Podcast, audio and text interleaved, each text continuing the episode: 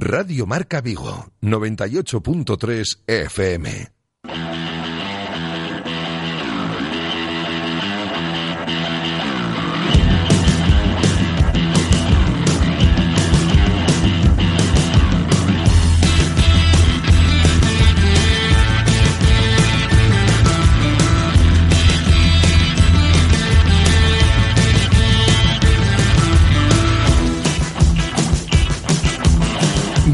Marca Vigo. José Ribeiro.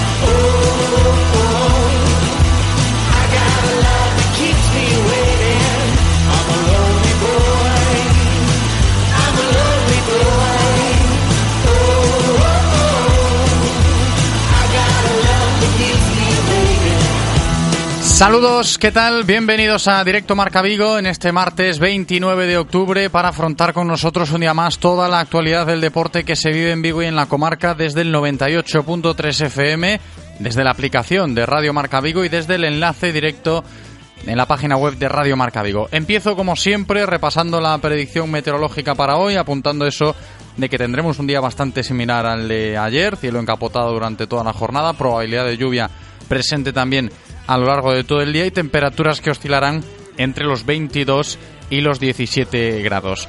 Y si me refiero a los contenidos que tenemos preparados para el programa de hoy, pues os cuento, vamos a comenzar pendientes de la actualidad del Real Cruz Celta, que hoy ha completado una nueva sesión de entrenamiento en las instalaciones deportivas de Amadroa, sesión matinal, antes de viajar a Sevilla para medirse mañana miércoles a las 9 de la noche en el Benito Villamarín al Real Betis Balompié en ese contexto de la decimoprimera jornada del Campeonato Nacional de Liga.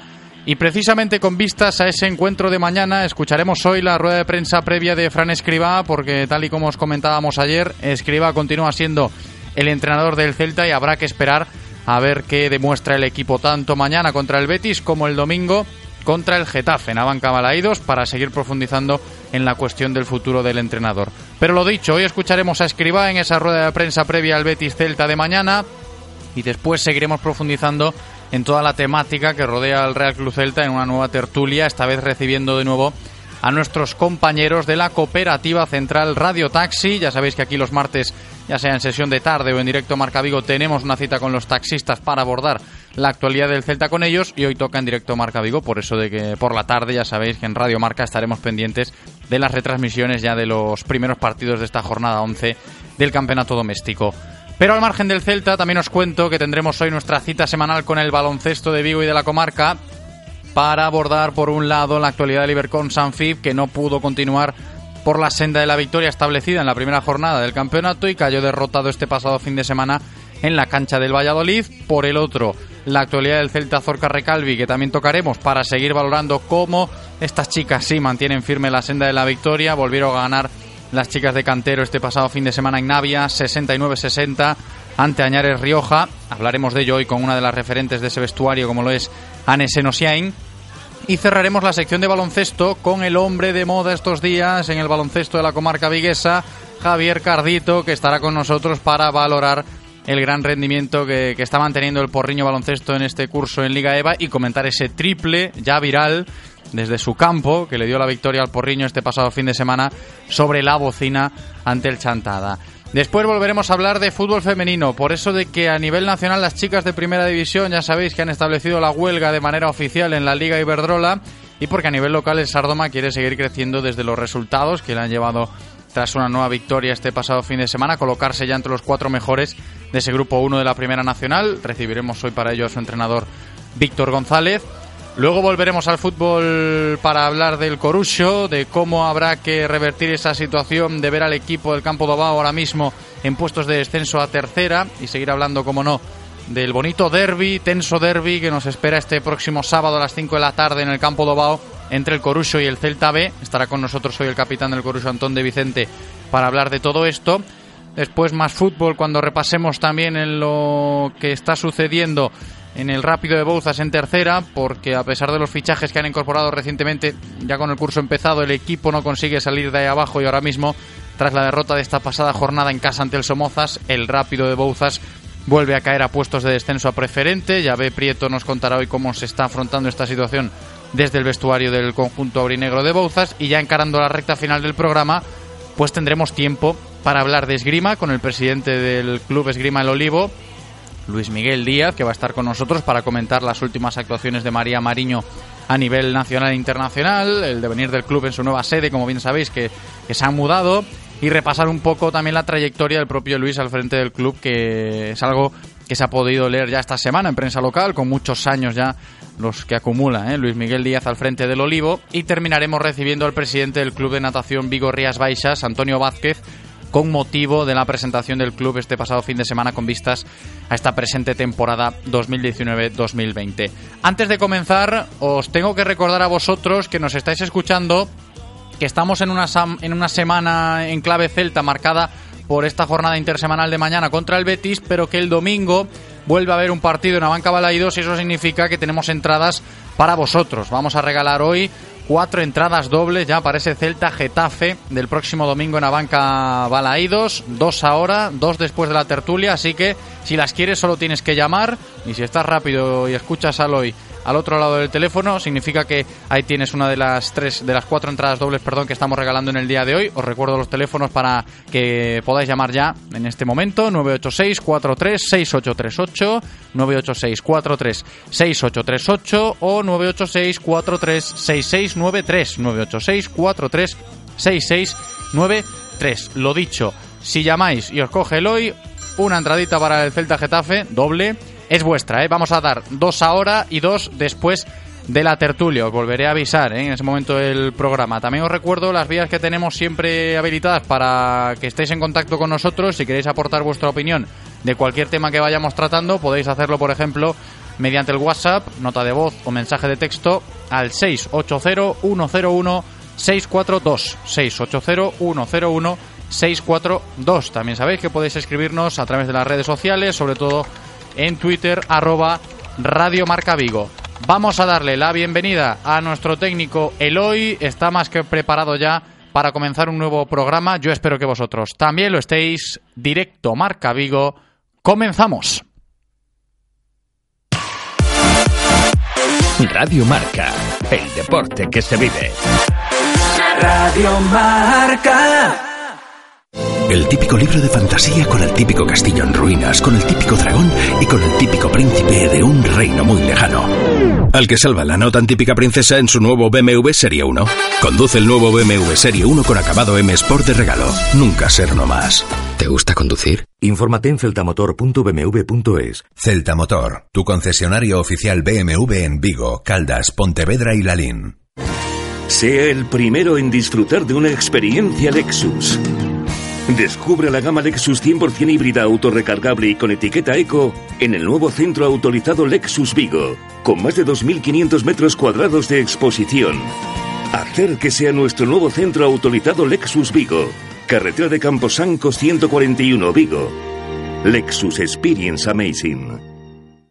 Olvídate de dar vueltas, de buscar aparcamiento en sitios imposibles y no esperes más para coger un taxi. Descárgate ya la app Pide Taxi y reserva tu taxi cuando quieras, donde quieras y con quien quieras. Envía un WhatsApp con la dirección donde te encuentras al 647 470047 y pasamos a recogerte. Central Radio Taxi 986 470000. Escucha este martes a partir de la una y media de la tarde en directo Marca Vigo nuestra tertulia con los taxistas de la Cooperativa Central Radio Taxi.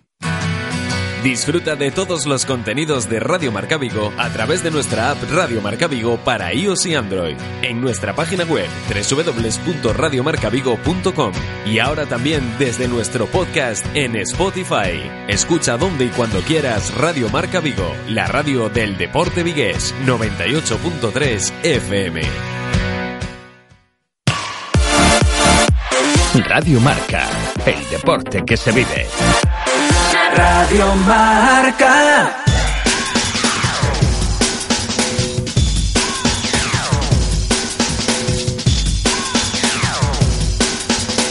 Directo Marca Vigo. José Ribeiro.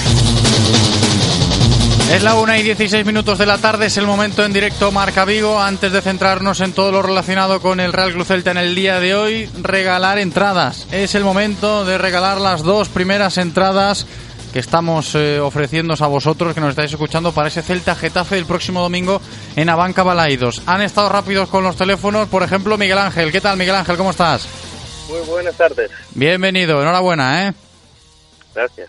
A ver ese Celta Getafe el domingo cómo se da, pero antes hay que afrontarlo de mañana contra el Betis. ¿Cómo ves al equipo?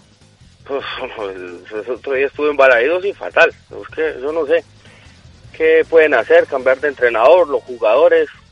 Yo, yo creo que es mal, el entrenador no ayuda, pero es que los jugadores tampoco, están perdidos totalmente.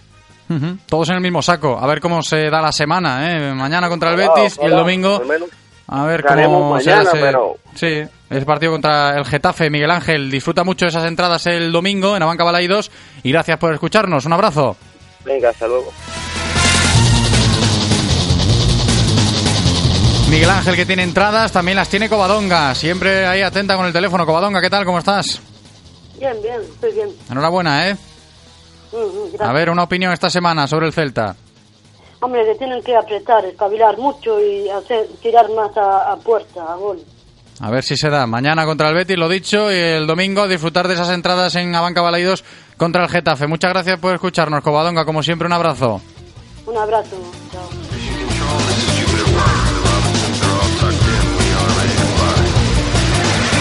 Pues Miguel Ángel y Covadonga que ya tienen las entradas para ese Celta Getafe. Si tú también quieres una entrada doble para el Celta Getafe el domingo en la banca Balaidos, solo tienes que esperar a que termine la tertulia, coger el teléfono y llamarnos. ¿eh? Después, cuando nos despidamos de los taxistas, volveré a avisar para abrir las líneas explícitamente y regalar estas dos entradas dobles que nos quedan todavía en el día de hoy para ese Celta Getafe del próximo domingo. Ahora sí, vamos a centrarnos un poquito más en la actualidad más estricta, pensar en lo que se viene, es el partido contra el Real Betis Balompié de mañana. Vamos ya con toda la información diaria del Celta de la mano de Codere Apuestas y Grupo Comar. Codere Apuestas y el Grupo Comar patrocinan la información diaria del Celta.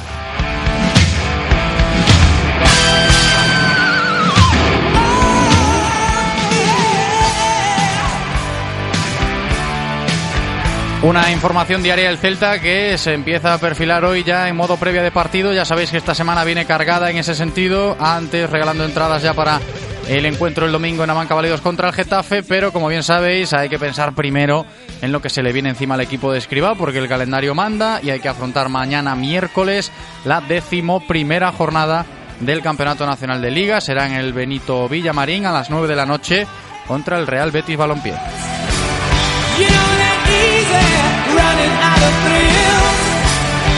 El Celta que ya ha recuperado a Rafinha para ese partido de mañana contra el Betis. Ayer el hispano brasileño recibía el alta médica tras haberse recuperado ya de esa gastroenteritis que le impidió estar el pasado domingo contra la Real Sociedad y está previsto que Rafinha Alcántara pues vuelva al once titular mañana ante el Betis. Veremos qué pasa, precisamente hablando de efectivos, de plan de partido, de su situación delicada esta semana y de todo lo que rodea al Celta antes de un partido. Ha hablado esta mañana al término del entrenamiento en la sala de prensa de Amadroa el técnico celeste Fran Escriba que comenzaba su discurso respondiendo a la pregunta de si podría ser mañana el último partido de Escriba al frente del Real Cruz Celta. Lo escuchamos.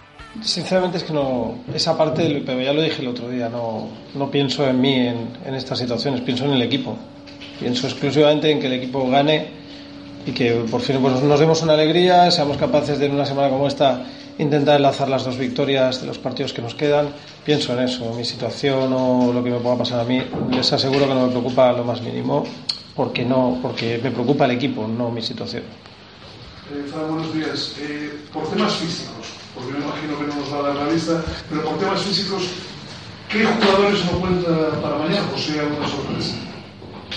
No, está, pues, los que están lesionados, evidentemente más la sanción de, de Pape, el resto estaban todos disponibles. Había gente, es verdad que alguno que arrastra molestias y ahora cuando hagamos la convocatoria pues lo gestionaremos, veremos si alguno no puede, pero en condiciones normales Eh, Rafa entrenó bien, con lo cual en teoría, no en teoría, Rafa va, va a venir seguro. Otra cosa es que miramos eh, si lo queremos de inicio, si lo queremos gestionar, pero Rafa, que era la baja el otro día última hora, eh, está en condiciones, con lo cual, bueno, pues sumamos a uno más. Pero los golpes que hay, en teoría, no hay ninguno en estos momentos que imposibilite que viaje o que juegue. Está bien, esto está bien, está perfecto. De hecho, quería completar todo el entrenamiento, pero un poco por gestión del esfuerzo y que es un hombre que acumula minutos, viajes con su selección y demás, le hemos quitado la última parte, pero está perfecto. Hola, Víctor. Me gustaría saber un poco qué mensaje se traslada desde supongo que se estar, qué mensaje se ha trasladado al vestuario, a Fran Escribá, sobre la importancia de estos dos partidos, un poco esa, esa comunicación que esta semana aquí se traslada. No, pero es que la comunicación es la misma de todas las semanas. Lógicamente, cuando hablamos eh, pues después de un partido donde el resultado no es el que queremos, hablamos de todo. Pero nos ha pasado, pero no digo ahora, digo desde que yo estoy aquí en marzo, la comunicación ha sido muy fluida y hablamos de aquellas cosas que nos gustan, las que no nos gustan. E incluso esta semana el mensaje siempre, todo lo que recibí fue más positivo que otra cosa, en el sentido de que el camino, el camino era el que hicimos frente a la Real en cuanto a intensidad, en cuanto a todo en cuanto a intentar ganar el partido y que una circunstancia de quedarnos con 10 nos imposibilitó, pero eh, precisamente de este partido lo que me ha llegado es más satisfacción que en otra cosa, pero lógicamente preocupados como estamos todos por la situación. Eh, la situación delicada en los dos equipos. Eh, no sé si ve este partido más como una final para los entrenadores más que para los equipos. Bueno, para los equipos evidentemente no es porque queda mucha mucha liga.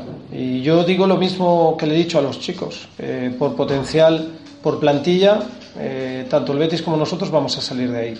Lo tengo claro. Otra cosa es que, pues que cuando vienen así, nosotros estamos en un momento y al Betis le pasa igual que si necesitas que salga cara nos está saliendo cruz. Dos partidos en casa que podíamos perfectamente haber ganado, acabamos con, con uno menos o con dos menos, y esto nos condicionó cuando tenemos una ocasión de gol pues la hemos fallado o hemos tenido algún gol que por centímetros se lo anulan y luego encajas tú. estamos en un momento en que es cierto que nos está saliendo todo al revés, pero y al Betis le pasa un poco lo mismo, pero por potencial, por equipo y en el caso además eh, Rubi, que es un excelente entrenador, no tengo ninguna duda que tanto ellos como nosotros vamos a salir de ahí. Lógicamente para mañana espero que seamos nosotros los que reaccionemos decía que recibían mensajes positivas desde o club eh, supongo que también agradece un poco el respaldo que se están amosando los jugadores Sí, lógicamente. Yo eh, lo dije el otro día porque además lo siento. También dije que si no fuera así yo no estaría aquí. Eso sí que los resultados a mí me darían igual si yo sintiera que no tengo el respaldo de la plantilla, hubiera tomado una decisión no aquí, en cualquier sitio donde he estado. Pero sí que es cierto que, que yo noto el respaldo de la plantilla, que la plantilla cree en lo que hace y que bueno, que ellos, yo creo que no necesitan hacerlo, pero se lo agradezco, que asumen su cuota de responsabilidad, pero yo siempre les he dicho a ellos que prefiero que, que, que señalen al entrenador que no a la plantilla, que ellos estén tranquilos, van a acabar haciendo seguro, los que tienen que hacer goles van a acabar haciendo goles, los que tienen que evitarlos los van a evitar y vamos a funcionar seguro bien, antes o después. Eh, que asumen responsabilidad es parte de la madurez y la honradez de este equipo o de esta plantilla, pero ya digo que prefiero que me señalen a mí que no a ellos y que ellos estén tranquilos.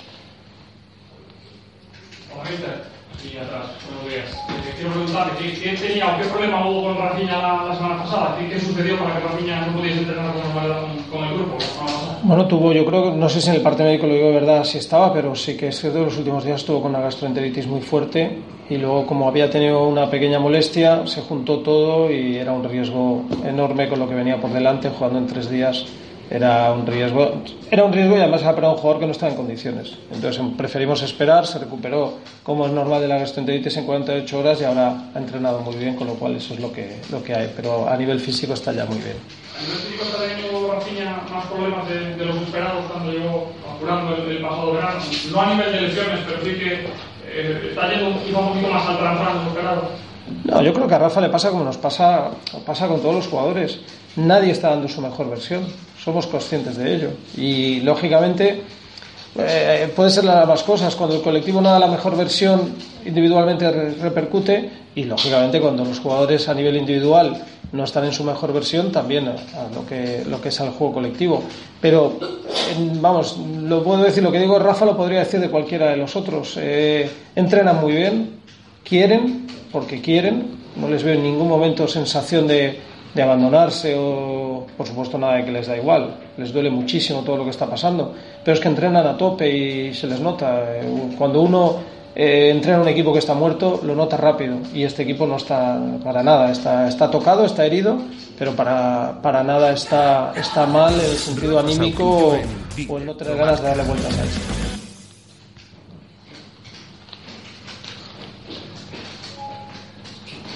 Rocío, nomes propios, quería preguntar como estás vendo a, a parece que empezou moi ben e que ahora últimamente está máis desconectado, entrando menos en Yo creo un poco en la línea de lo que dije antes. Creo que un jugador tan importante como Denis, si, si el colectivo se resiente, pues a él le llegan menos balones. Eh, Es cierto que hubo dos, tres partidos en los que además brilló muchísimo y bueno, pues luego pues la pasa un poco como a todos, pero yo lo veo participativo. Sus números, eh, con independencia de que a veces el rendimiento futbolístico pueda bajar o subir de un partido a otro, pero a nivel de intensidades, de ritmos, eh, Denis es, un futbolista que lo da todo. Y además es precisamente por lo que hablábamos antes de esos jugadores que da la cara siempre, tanto dentro como fuera del campo, con lo cual para mí es un ejemplo para el resto. Eh, hola, Fran. Eh, quería preguntarte por la producción ofensiva, que sigue siendo baja. El otro día, bueno, dos calzados de Santimina y creo que poco más. Eh, no sé si seguís trabajando en eso y qué parte de autocrítica haces tanto tú como, como la plantilla sobre ese problema que estáis teniendo, que además sois el equipo menos goleador con cinco goles. Bueno, otro día hicimos nueve remates. Eh, me refiero tantos como la Real Sociedad y más claros que la Real Pero Sociedad. claras con ventajas sobre dos. Bueno, eso es tu opinión. Eso No, no, no. eso no es una pregunta, eso es una opinión. Me refiero, En datos, el número de remates, que era algo que nosotros estábamos en los equipos que menos o el que menos remataba, en los últimos tres partidos hemos mejorado esa estadística. Lo que sí que es cierto que no hemos mejorado es el número de la efectividad, como dije el otro día, el número de goles. Pero el equipo ocasiones está teniendo más de, la- de los últimos partidos, pero no estamos acertando. En los tres últimos partidos hemos rematado más que nuestros tres rivales y hemos perdido dos de esos partidos. Al final lo que nos lo que ha decantado, además de en este caso una expulsión, es la efectividad, no el número de remates. Y por supuesto, no nosotros. Es que estoy seguro que hasta el equipo más rematador del mundo, todos seguimos trabajando en aquello que, que debemos mejorar y nosotros muchas cosas. Y si hay alguien que tiene autocrítica en esta plantilla, aseguro que es el cuerpo técnico. El cuerpo técnico tiene una, una autoexigencia muy alta y una autocrítica muy grande. Y por eso digo que con independencia de que se pueda hacer análisis de muchas, cosas, eh, de muchas cosas, lógicamente me siento el máximo responsable de todo lo que está pasando. Beltrán, eh, de dos lesionados, a que vai ser confirmada de papel por sanción. Xogou Beltrán, outro día non participou no Locai. O Cai está recuperado, está reconocido para o partido ou prefires optar por, por Beltrán? Porque outro día non tivo ningún minuto eh, o Cai do Curro. Está ben, está a tope ou vas a apostar por, por Beltrán? Apostamos por Fran porque el dinamismo de Fran con un equipo como la Real que era tan que tiene tantos jugadores entre líneas dinámico nos venía mejor en el sentido ese. De hecho la sustitución ya dije porque en ningún momento se vio que Pape estuviera en riesgo de expulsión, fue una acción aislada. Pero el cambio era Lobo porque se queríamos seguir teniendo el fútbol que tiene Fran con el ritmo que además él tiene. En ese sentido nos convenía más. Si hubiéramos pensado a lo mejor en un cambio defensivo, sí que hubiéramos pensado por, por alguien como Okai, que tiene menos ritmo, pero que también te protege más. Bueno, para mañana lo importante es que los tres medios centros los tenemos en condiciones y los tres están bien, con lo cual pues mañana decidiremos. Fran, cuando las cosas no, no van bien, por lo menos en mi caso, me remonto en el tiempo y, y recuerdo una de tus peticiones a lo largo del verano, que era, me falta un jugador de banda, me falta un jugador de banda. ¿Tú notas que aunque el equipo remate y, a puerta, que te falta más abrir el campo, que te falta ese extremo que tú en, en agosto y en julio venías reclamando y que finalmente no llegó? Yo sé tanto como que yo dije ese tipo de cosas. ¿no? A mí cuando me preguntaban, me decían, bueno, a lo mejor por la conformación de la plantilla fue faltar a alguien en banda. Y yo decía, pues sí, es más lógico en el sentido de que, lógicamente, teníamos jugadores como tenemos en muy buen juego interior y externos no teníamos a nadie. Yo no me senté nunca aquí con una demanda de ese tipo. Pero yo dije, y lo vuelvo a decir, la plantilla está mejorada respecto al año pasado y lo único que nos falta es enlazar, lo tengo clarísimo, y ocurrirá. Y sea ahora, dentro de un mes, sea conmigo o con otro entrenador, ocurrirá. El equipo enlazará dos buenas victorias, cogerá situaciones eh, más cómodas y a partir de ahí rendirá bien. Cuando uno está en un momento como estamos nosotros o como le pasa al propio Betis, todos parecemos peores de lo que somos. Pero eh, la plantilla es una buena plantilla, está bien conformada y va a rendir bien. Lo he dicho y, lo mantengo. Y ya digo que lo único que le falta, como a cualquiera en esta vida, es, es tener algún buen resultado de cara, que ahora mismo si algo nos puede pasar, nos pasa. Y eso eh, nos está condicionando. Mister, antes del partido contra la Real te preguntaba por Piones Sisto, luego salió la lista de convocados, aparecía pues, un extremo del filial como Sergio Bermejo convocado. Mi pregunta ahora es, ¿hay futbolistas del Celta B que en su lista de preferencia están por delante que incluso miembros de la primera plantilla? Yo es que los del Celta eh, del filial, como entrenan conmigo muchos cada semana, los miro exactamente igual que los del primer equipo. No es ni que estén delante, pienso en el tipo de partido que podemos eh, tener y, en ese sentido pienso quién me puede ayudar más. De hecho lo hicimos con Iken en su momento, lo hemos hecho con Carreira evidentemente también por el tema de que Hugo venía arrastrando alguna molestia que ya no tiene. Bermejo es un jugador muy dinámico también, además nos sirve para más posiciones, pues un chico que también ha jugado en el filial de segundo delantero. No es preferencia en el sentido de que me guste más alguien del filial, eso es simplemente que creo que por las necesidades y por las bajas que puedo tener en un momento dado, como el otro día la de Rafa, que es un jugador que cuando ha partido de banda parte derecha y Bermejo lo ha hecho muy bien en el filial siempre, pues pienso en la posibilidad de que jueguen más ellos que otro jugador, pero no por preferencia, sino por, por lo que creo que va a ser mejor para el equipo. Vale.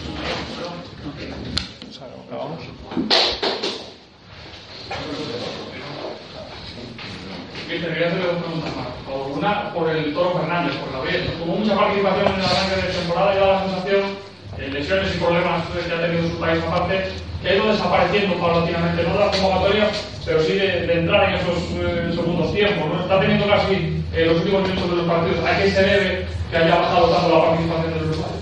Bueno, en el caso de los últimos partidos, Evidentemente eh, Vitoria no estaba eh, eso es, y el otro día nos condicionó la expulsión. Al final lo tuvimos que utilizar.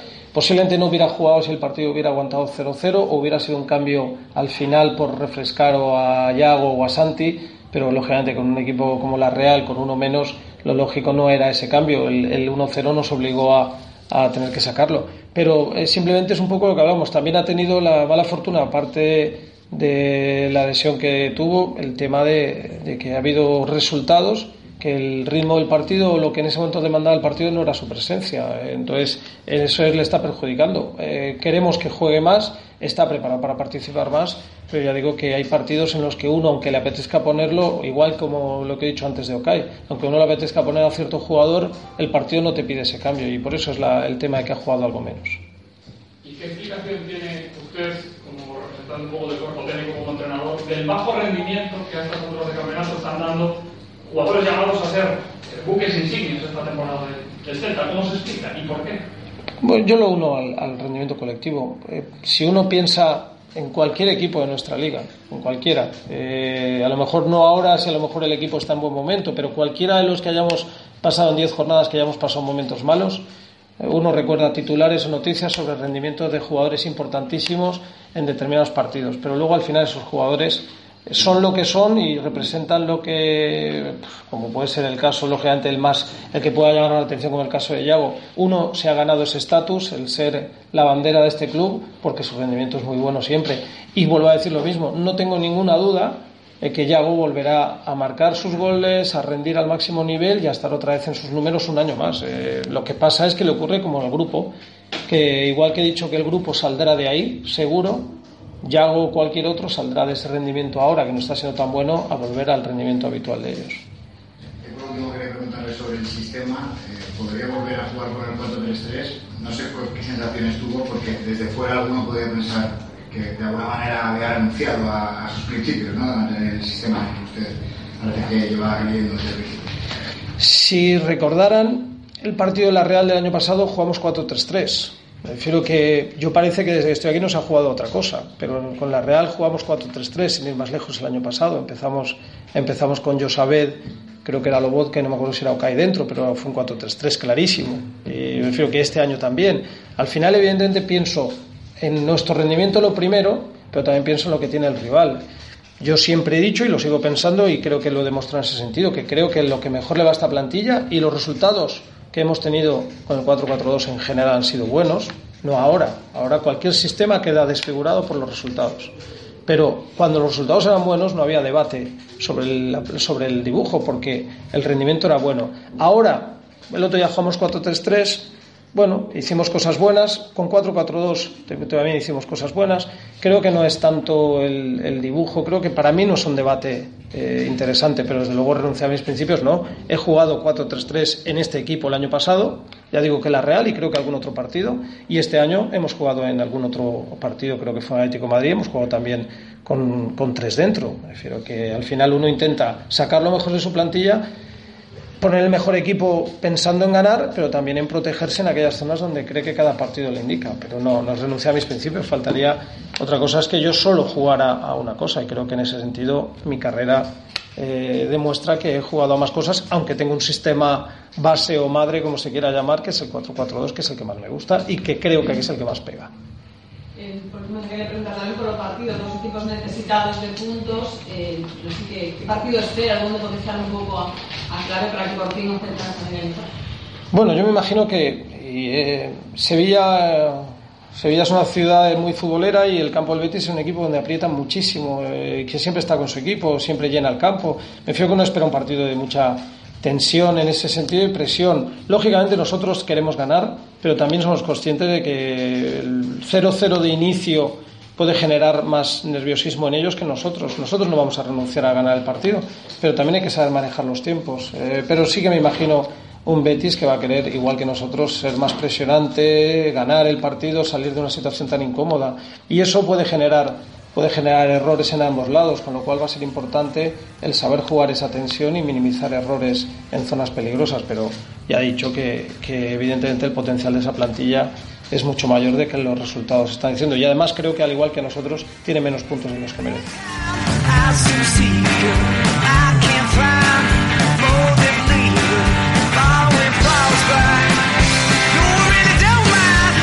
Hasta ahí la rueda de prensa de Fran Escriba esta mañana en Amadroa. Hasta ahí también toda la actividad mediática que hemos podido rescatar en el día de hoy en clave Celta. Primero entrenamientos, sin incidencias. Luego esta rueda de prensa de Fran Escriba que hemos escuchado. Y lo completamos con la lista de convocados para el partido de mañana contra el Real Betis Balompié. Van a viajar 20 futbolistas a Sevilla en busca, esperemos, de esos tres puntos.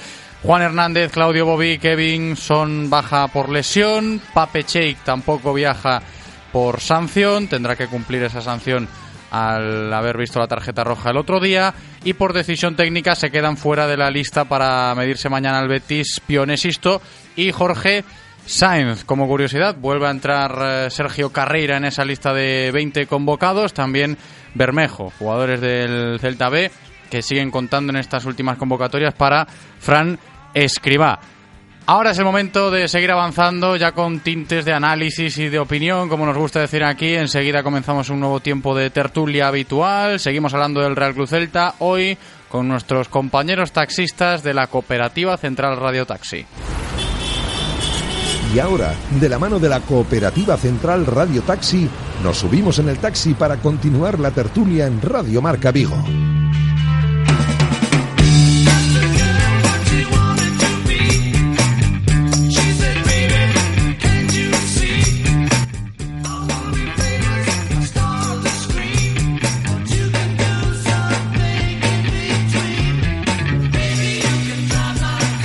Tiempo de tertulia con los taxistas de la central Radio Taxi aquí en Radio Marca Vigo. Hoy con nosotros Emilio Mosquera. ¿Qué tal Emilio? ¿Cómo estás? ¿Qué tal? Buenos días. Muy buenas, bienvenido. Manuel Chorén también con nosotros. ¿Qué tal Chorén? ¿Cómo estamos? Muy bien, muy bien. Bienvenido también. Ya estamos todos para seguir hablando, como yo decía, del Real Club Celta con vistas a un nuevo partido. Hemos escuchado a Fran Escribá y nos ha dejado algún que otro titular. Si quieres pensar un poco en, su futuro, ¿no? Que el Celta va a salir de ahí, que el Betis también va a salir de ahí, ya sea conmigo mí en el banquillo. En fin, se nota que la semana es compleja, ¿eh? Hasta para las ruedas de prensa previas a un nuevo partido, que a ver cómo se da, ¿no? Una semana delicada, Emilio. Sí, a ver, eh, el partido del domingo fue malo, malo, malo, malo, porque no, él hablaba de que iba a haber cambios, de que había que hacer cosas para mejorar, pero no se hizo nada. las mismas alineaciones, lo único para Peche. Y, salió como salió el partido. Es normal que esté, él es consciente de que lo van a echar si lo pierde, o mañana, perdón. Pero bueno, forma parte de su trabajo. Seguramente. Sí, a ver, el tema del futuro de Escribá, que hay mucha gente, como ha dicho Emilio ahora, no, no es que ya sabe que, que lo van a echar tarde o temprano porque esto no carbura, porque esto no varía. No sé hasta qué punto hay esperanzas depositadas en ese discurso que hoy hemos escuchado en palabras del técnico, ¿no? De que esto va a cambiar, de que el Celta va a ir para arriba. Evidentemente todo el mundo cree eso, ¿no? Y todo el mundo espera que el equipo vaya hacia adelante. Con Escribá o sin Escribá. Lo reconoce abiertamente el entrenador valenciano. Hoy lo ha vuelto a hacer en, en sala de prensa, en esa comparecencia que escuchábamos antes, antes de viajar a Sevilla. Y yo creo que por ahí van a ir un poco los tiros mañana, ¿no, Choren? El hecho de ver si el equipo cambia algo, reacciona, sigue siendo el mismo, si Escribá pues eh, se ve aún más mermado quizás con, con, esta presión añadida que tiene el Celta sobre su cabeza. Él dice que prefiere la presión sobre no sus hacer, hombros. Tú eso no lo puedes hacer. Sí. Tú no puedes hacer, no puedes. No, No puede. puedes hacer eso, tú. Tú no puedes hacer eso con la moto, joder, hostia. Ahí va, que está Emilio ahí discutiendo con un motorista. Cositas del directo. Choren, lo de la presión añadida, la presión que tiene Escriba, que dice, dice que prefiere tenerla sobre su cabeza que no sobre la cabeza de los jugadores, porque también están dentro del saco, ¿eh? No lo olvidamos. Hombre, no cabe duda, él le quiere quitar presión a lo que es el equipo. Sabemos que el entrenador en este momento lo que lo que no puede hacer es echarle solamente la culpa a los jugadores. La, culpa la tienen tanto los jugadores como la tiene el entrenador. Pero ahora mismo la presión eh, la tiene que quitar el entrenador, lógicamente. Yo lo que veo es que el Celta no evoluciona. ¿Eh? En el plano colectivo, el Celta seguimos como está. El otro día hizo un cambio en el centro del campo, metió a Papé, jugó a una velocidad o dos velocidades más que el resto del equipo. El equipo para mí ahora mismo no está en forma, no, está no se trabaja como se tiene que trabajar, ya lo decía el otro día. Creo que tienen que trabajar más, de dejarse, porque estamos todo el día que tenemos un equipo con mucha clase, que tú juegas al fútbol, que tal y que cual. Vale, me parece muy bien. Pero el Celta se tiene que poner el mono de trabajo y empezar a trabajar y sacar al equipo para adelante y hacer un fútbol en condiciones y más vertical del que está haciendo ahora mismo. De hecho, el otro día eh, Santi Mina tuvo dos ocasiones de gol que yo no sé cómo la segunda eh, la vio tan clara que no supo no supo meter ese balón. Sí, es cierto que los jugadores también tienen esa presión un poco añadida, están todos dentro del mismo saco, como decíamos, pero es que hoy Escriba ha querido desmarcar, desmarcarse de eso, ¿no? Decir, bueno, prefiero que la presión recaiga sobre mí que no sobre los futbolistas. Emilio, ¿qué pasaba con el motorista ese que te hemos escuchado antes un poco tenso? Sí, ya, porque se me metió ahí y casi, le, casi me lo chimpo. Madre y después mía. la culpa a ver de quién era. Madre mía, eh, tú dile que Sí, estás con la radio, mía, hombre, sí, tú, estás, que- tú estás con Radio Marca que, que hay que tener un poquito de cuidado, hombre, dile. Sí, sí, sí. no me di cuenta que estaba en la radio. Estás con el manos libres. No, Dime que estás con ya, manos ya, libres. ya, ya, ya. Ah, bueno. no, no puedo hablar contigo. Hombre, Si se metió ahí casi me lo cargo. No, es que la vida de taxista, ojo, también es de, de alto riesgo, ¿eh? Sí, yo no y sé. sobre todo La- estaba por la noche. la- sí, lo de la noche lo vamos a dejar aparte. La semana pasada recuerdo hablar aquí con, evidentemente, nuestros compañeros de la Central Radio Taxi sobre si los clientes a veces dan mucho la, la lata o, o- o se, se, se prestan a hablar del Real Club Celta. En fin, yo creo que también tenemos testimonios de, de todo tipo en el taxi, ¿no, Emilio? Sí, sí, sí, hay partido y estás trabajando al acabar, la gente habla, claro, comenta. Y si pierdes, pues más, ¿sabes? Eh, Bueno. lo típico. Y si, si ganas, bueno, también se habla si ganas, pero eh, se habla de otra manera. ¿eh? No me El imagino. talante es distinto. Pero bueno, cuidado con las motos, ¿eh? Y prudencia al volante, por supuesto, ¿eh? Que si no, No, no, no- cuidado, no- es de la moto que se me metió ahí, me lo chimpaba.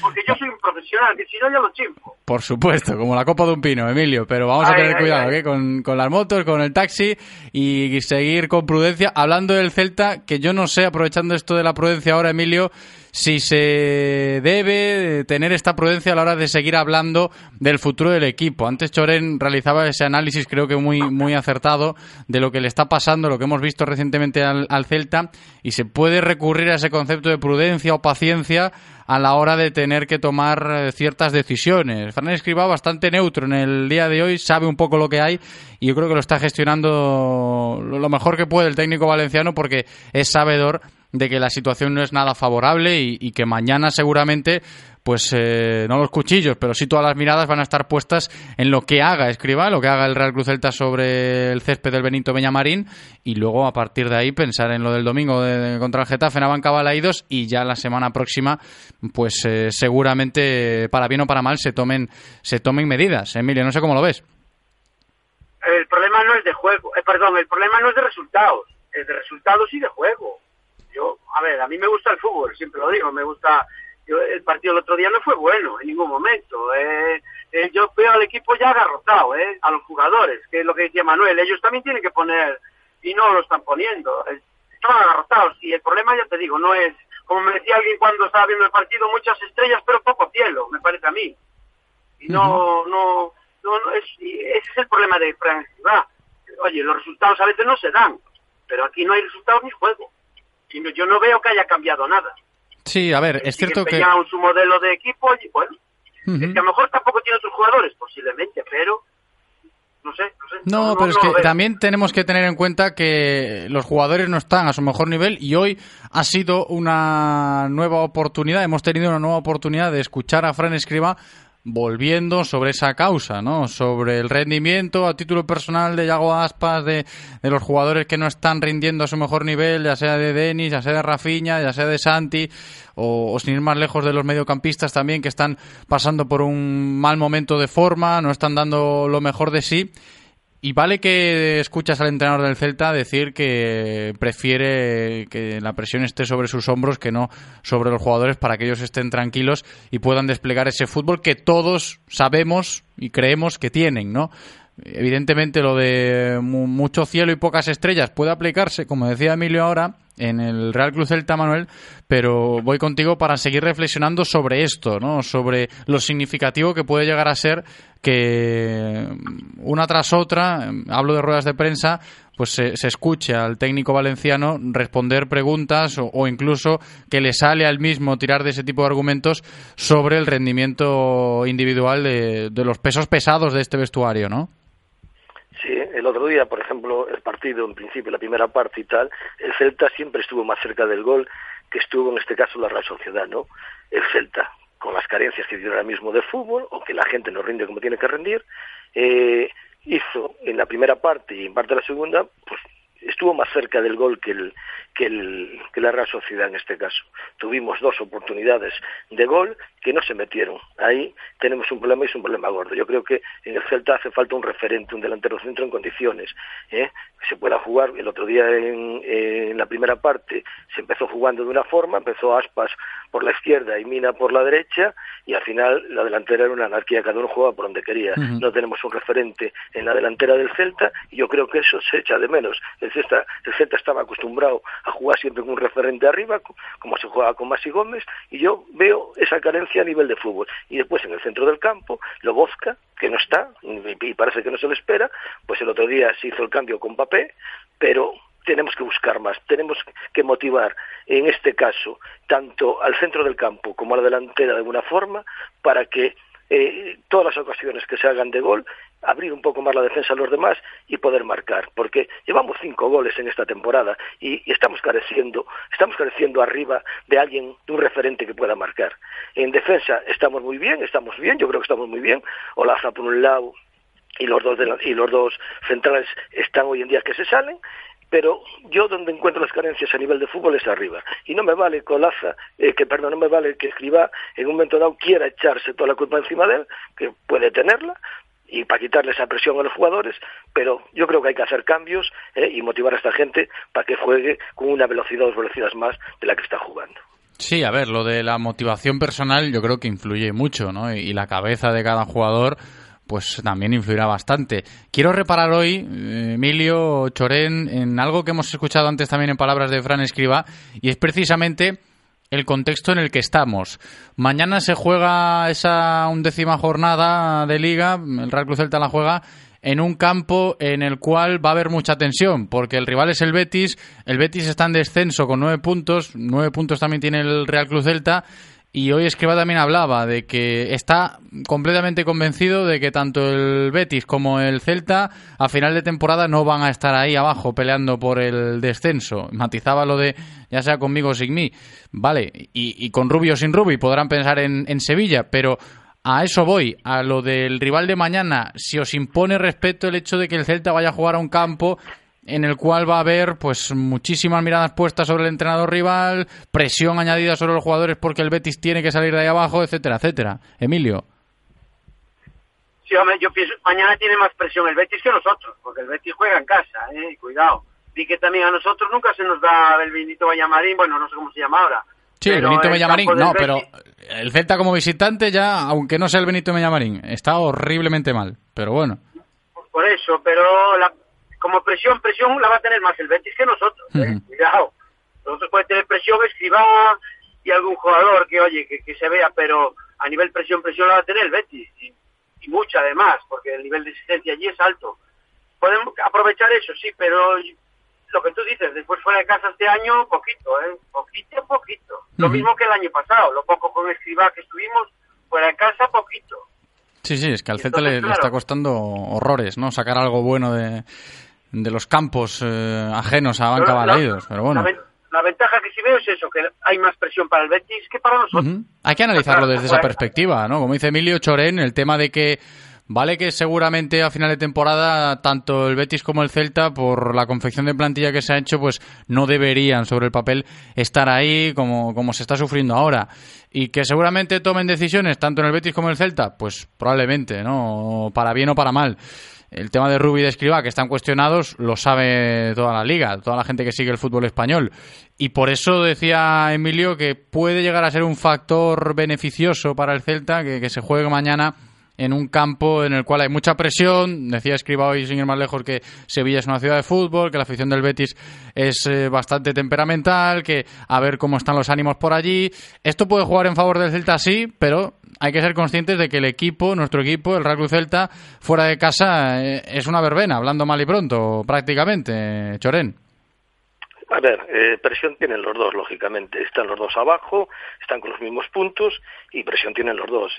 Lógicamente, en este caso el Betis juega en su campo y quieras o no el partido tendrá eh, de alguna forma escriba tendrá que mentalizar a la gente que vaya a seguir a jugar, que tendrá que ir aguantando el resultado como pueda, metiéndolo en minutos para que en este caso el Betis sí que le pese más la presión es un partido a jugar, es un partido táctico que tendrá que ver en este caso el entrenador y que sí, lógicamente, tal como están ahora los dos, con mucha presión, tanto uno como el otro y los entrenadores igual, pero no cabe duda que están jugando en casa del Betis y entonces es un partido para ir aguantando, ir metiéndolo en minutos y que de alguna forma después el Celta sea resolutivo en, el último, en los últimos 20 minutos, en el último cuarto de hora, para poder marcar y llevarse el gato al agua en este caso, que serían los tres puntos.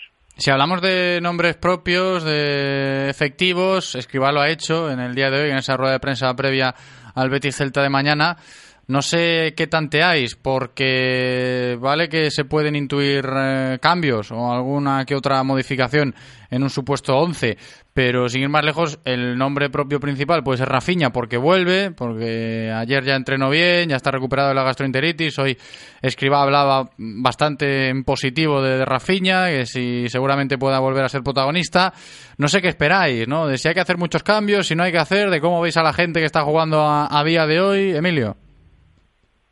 A ver, Manuel y yo ya lo hablamos y él, él está más por la opinión de modificar ahí arriba. Claro que hay que modificar. Yo a lo no lo pondría.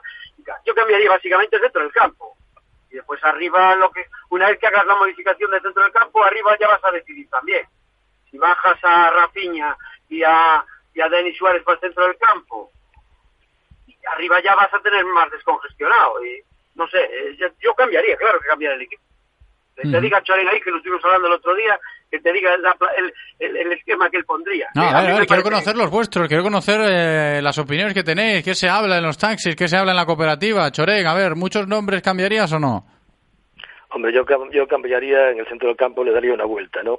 Es lo que te digo yo, creo que hace falta un poco más de empuje en el centro del campo. El otro día me pareció muy bien el cambio de papel, creo que jugó a una velocidad más que los demás un chavalito que salió, porque también se está jugando el puesto, quieras o no, pero yo creo que en el centro del campo, tanto Denis como Rafinha, tienen que, tienen que jugar con, yo creo que tienen que jugar un poco más, luchar un poco más, y después Lobozka, a ver si se sale del, de, este bache que está pasando ahora mismo, y arriba, yo debería, yo, eh, para mí, eh, el Celta, para mí personalmente, cada uno lleva a su entrenador dentro, debería jugar con 4-3-3, eh, que prácticamente el Celta, con esas alineaciones y con esa forma de jugar, siempre, siempre, en los últimos años, pues estuvo jugando bien y se marcaba. Yo creo que al Celta le hace falta un referente arriba, eh, lo que es un delantero centro en condiciones, que abra la defensa, que deje jugar a los extremos por las bandas y que el último, el último pase, como se daba, la última asistencia con Yago, de aquella y demás, pues eh, algo, ah, yo creo que algo hay que hacer, no podemos seguir así y echándonos las culpas unos a otros.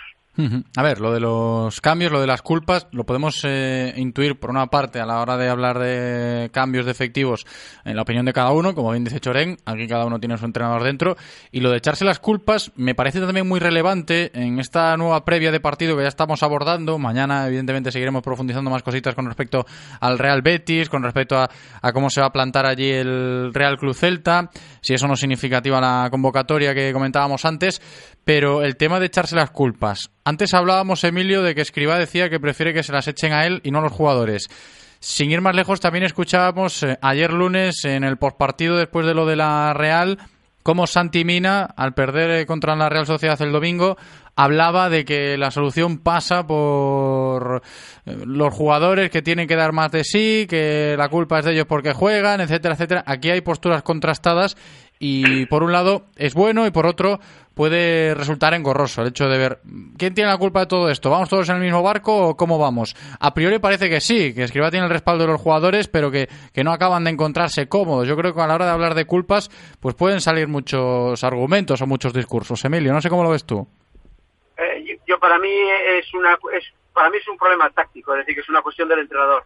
Yo entiendo que los jugadores están, no están aportando más, pero el, el, tácticamente no, no, no están bien situados en el campo. Es una decisión del entrenador, o el esquema o lo que entrena por la semana.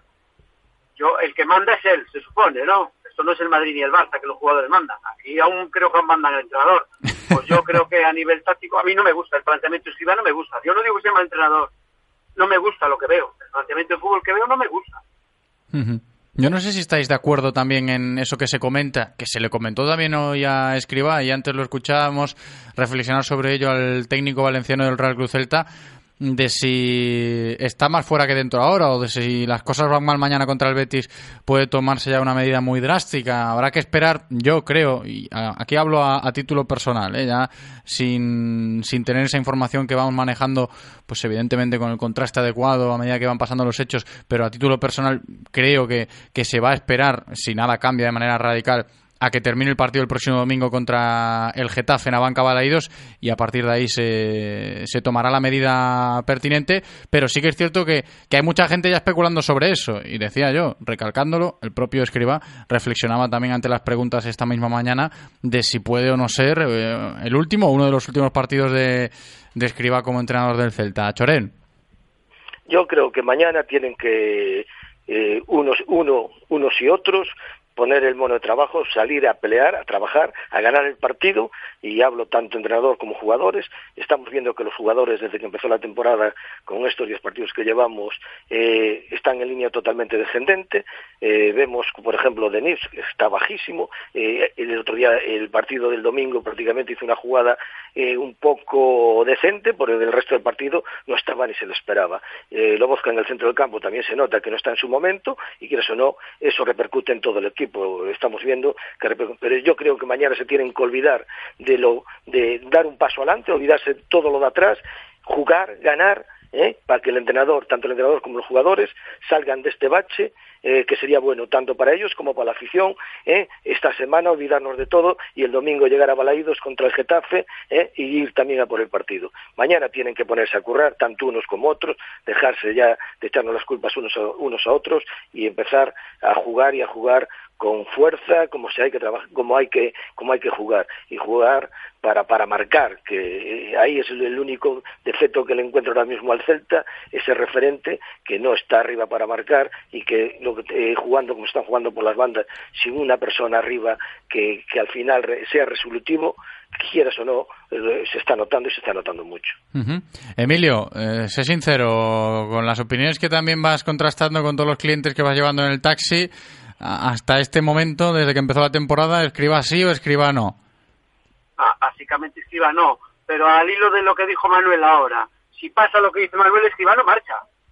Si le ganamos al Betis y al Getafe y haciéndolo como él dice con, con, con ganas... No, existe esa posibilidad, existe esa posibilidad. Sí, claro. Si no, ya no estaba aquí Escriba. Eso tengo claro. lo que dice Manuel. Yo no es una cuestión personal contra Escriba. Digo que, a ver, a nivel fútbol me gustaría que pasaran otras cosas en el campo, pero no están pasando. Si, si pasa lo que dice Manuel, Escriba no marcha y, no marcha y se quedará toda la temporada, además, seguro, ¿eh? Y a nivel taxi, la gente, a ver, está enfadada. Y de hecho, sabes que en internet hoy venían 40 entrenadores ya, ¿eh? Javi García, Abelardo, que si, hasta que si el Toto, no sé si tú lo leíste o no, pero bueno, eso es alguien que dice cosas en internet, eso no, a lo mejor no tiene valor ninguno. Pero lo de, me, me chocó lo de Javi García, yo no lo había oído nunca. A ver, está claro que cuando empiezan a salir esos nombres... tú que estás más en el ajo sabrás. Sí, pero es que el Real Cruz Celta tiene, tiene una postura bastante, vamos a decirlo así, que se ve venir, ¿no? Y, creo que cuando se empiezan a barajar tantos nombres, el Celta se desmarca un poco y espera el momento adecuado para actuar. Por eso decía que a medida que van saliendo este tipo de informaciones hay que estar muy cautos porque salen mil nombres y, y dar con la tecla es a veces bastante complejo. Pero lo que sí que se puede hacer, y es lo que se ha contrastado esta semana, es que la continuidad de Escriba en esta misma semana está más que patente porque se va a sentar, como hemos dicho ya, mañana para dirigir al equipo contra el Sevilla y seguramente lo haga contra el, Getafe el domingo porque será la próxima semana cuando se tenga que, actuar. Si nada cambia radicalmente o, si la hoja de ruta varía porque el, el Betis te mete cinco mañana. Pero, a ver, vamos a, va a ser, vamos a ser cautos y vamos a esperar un poco a la hora de, saber eh, si pasa o no algo con esto, porque hay que ser conscientes de que Escriba lo sabe y empezamos la tertulia con eso, ¿no, Emilio y, Manuel? Yo creo que, que, Escriba sabe que, está en esta situación porque se está viendo en, en cada rueda de prensa que, las preguntas van un poco más por ahí, sobre todo al lado de la opinión pública, que sin ir más lejos, no sé si os parece significativo lo que rescatábamos ayer, por ejemplo, gente que decía no, yo prefiero hasta que el Celta pierda mañana contra el Betis para que sí, de verdad, cuando acabe esta semana de tres partidos, el, el cambio sea radical y, y, a otra cosa, a empezar de cero, punto de inflexión, y a ver si se cambia de, entrenador porque nos vendría bien. Yo, yo he llegado a escuchar opiniones de, de ese calibre. No sé si os parece o no significativo. Chorén. A ver, todo, todo, todo va a pasar por, lo que estamos hablando ahora mismo, ¿no? El resultado de mañana con el Betis y el domingo contra el Getafe. El Celta está haciendo un fútbol fácil, ahora mismo un toque en el centro del campo y demás, pero si el Celta es resolutivo y marca, no cabe duda que Escribá va a seguir en el Celta. el presidente del Celta ahora mismo se está echando un pulso a la opinión pública, porque en la calle todo el mundo sabemos que a Escribá el 60 o 70% de la gente no lo quiere, pero el Celta ahora mismo está echando un pulso a esto y estamos esperando a los resultados de mañana y el domingo. Si el Celta, sale en estos dos partidos con eh, cuatro o seis puntos, yo creo que Escribá va a seguir en el Celta va a seguir en el Celta. Pero bueno, eso pasa en el Celta y pasa en cualquier otro equipo. El entrenador está ahí eh, por los resultados. Si los resultados son malos, se va a ir y si los resultados son buenos, pues va a seguir. ¿Hacéis cuentas, como ha hecho Chorén, Emilio, también con el tema de cuántos puntos hay que sumar para que le valga escriba su continuidad? Yo, yo quiero que el Celta sume los seis, eso es lo que yo quiero. Que no, yo pienso que no se va a dar. No se da por lo que llevamos hablando hoy todo el rato y lo que yo, tú hablas con otras personas sobre el Celta. No hay, no hay, yo creo que no, los jugadores dicen que está con su entrenador, pero yo no le veo que haya una conexión ahí. No sé, yo no, no lo veo. Yo no lo veo. Y, pero bueno, al hilo de el rollo del fútbol siempre está así, porque lo que dice Manuel, si en Sevilla pasa lo mismo, se va a salvar Rubí. y si no, lo van a cachar, lo van a cambiar, seguro, seguro. No, si allí las cosas en Sevilla con el Betis están también... además, ¿eh? Sí, sí, sí.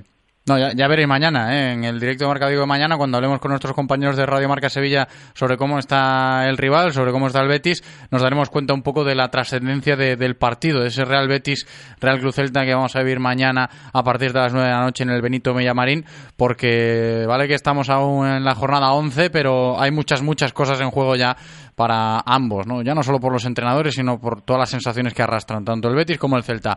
Ha sido un placer, ¿eh? Emilio, Chorén, como siempre, este ratito de tertulia abordando la actualidad del Real Cruz Celta con vosotros, los taxistas de la Cooperativa Central Radio Taxi, que aportan y mucho aquí en Radio Marca Vigo. Emilio Mosquera, muchas gracias, Emilio, un abrazo.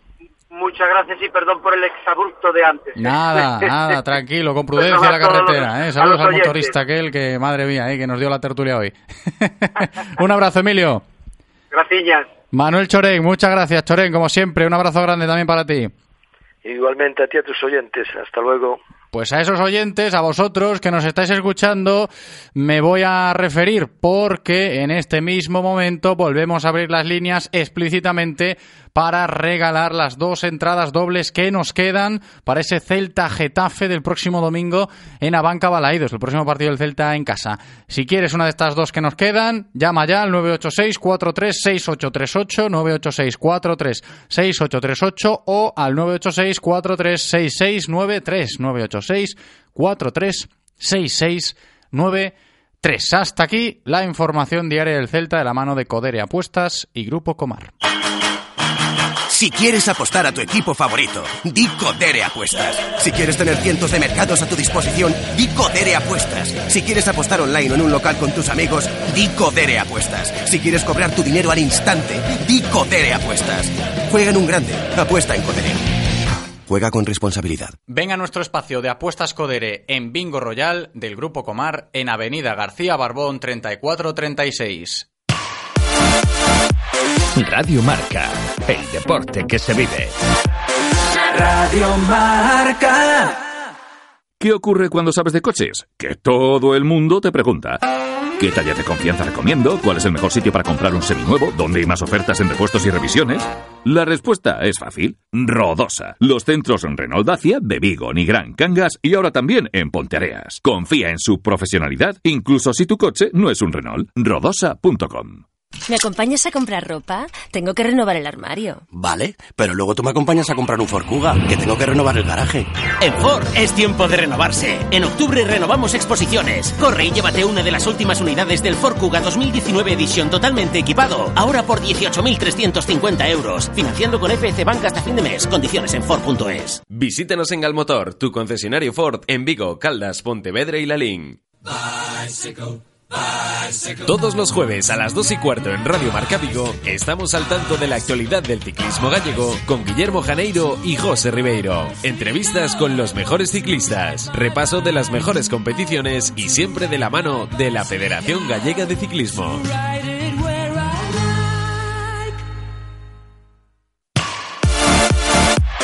Radio Marca, el deporte que se vive.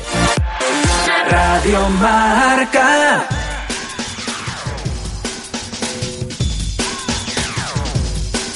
Directo Marca Vigo. José Ribeiro. Ocho minutos sobre las dos de la tarde. Escuchamos nuevamente esta sintonía en directo Marca Vigo. Significa que vamos a regalar las dos entradas dobles que nos quedan para ese Celta Getafe del próximo domingo. Se las ha llevado Débora. ¿Qué tal, Débora? ¿Cómo estás? Hola, ¿qué tal? Muy bien. Bienvenida, enhorabuena ¿eh? por las entradas. Gracias, gracias. A ver, danos tu opinión sobre lo que le está pasando al Celta. Bueno, opino un poco como los dos tertulianos que hablaron ahora. Creo que hay jugadores que no están un poquito dando la talla, pero bueno, a ver. No confío mucho en el entrenador. Creo que ya si aguantamos mucho, igual luego nos cuesta más. Pero bueno, a veces a saber a quién traen también. Claro, poquito- es que esa es la cuestión. Pero bueno, Esa es la cuestión, que a veces no sabes muy bien. a ver qué Pero pasa. bueno, creo que sí, a ver qué pasa, porque creo que también algún jugador del medio campo, como Lobozo, como, como opinan un poco los tertulianos anteriores, tienen que dar un poquito más de sí. Pues nos quedamos con eso, Débora. Muchas gracias por escucharnos. Disfruta mucho el domingo en Balaidos, ¿vale? Un abrazo. Venga, gracias a vosotros, ¿vale?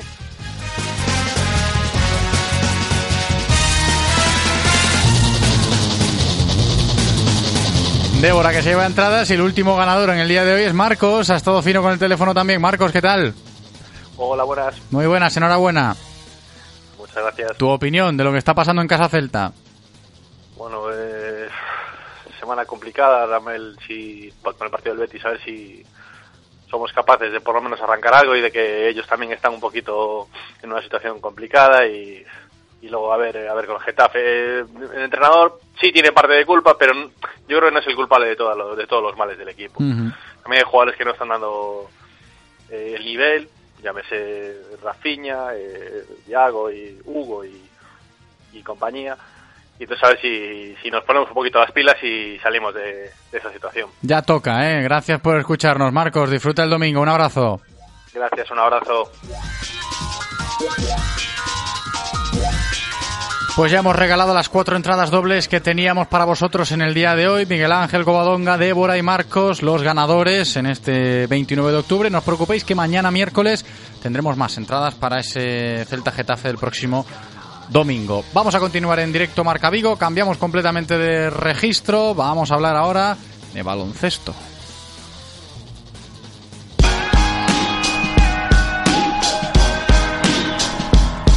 Es tiempo en Radio Marca Vigo para repasar la actualidad semanal del baloncesto de nuestra ciudad.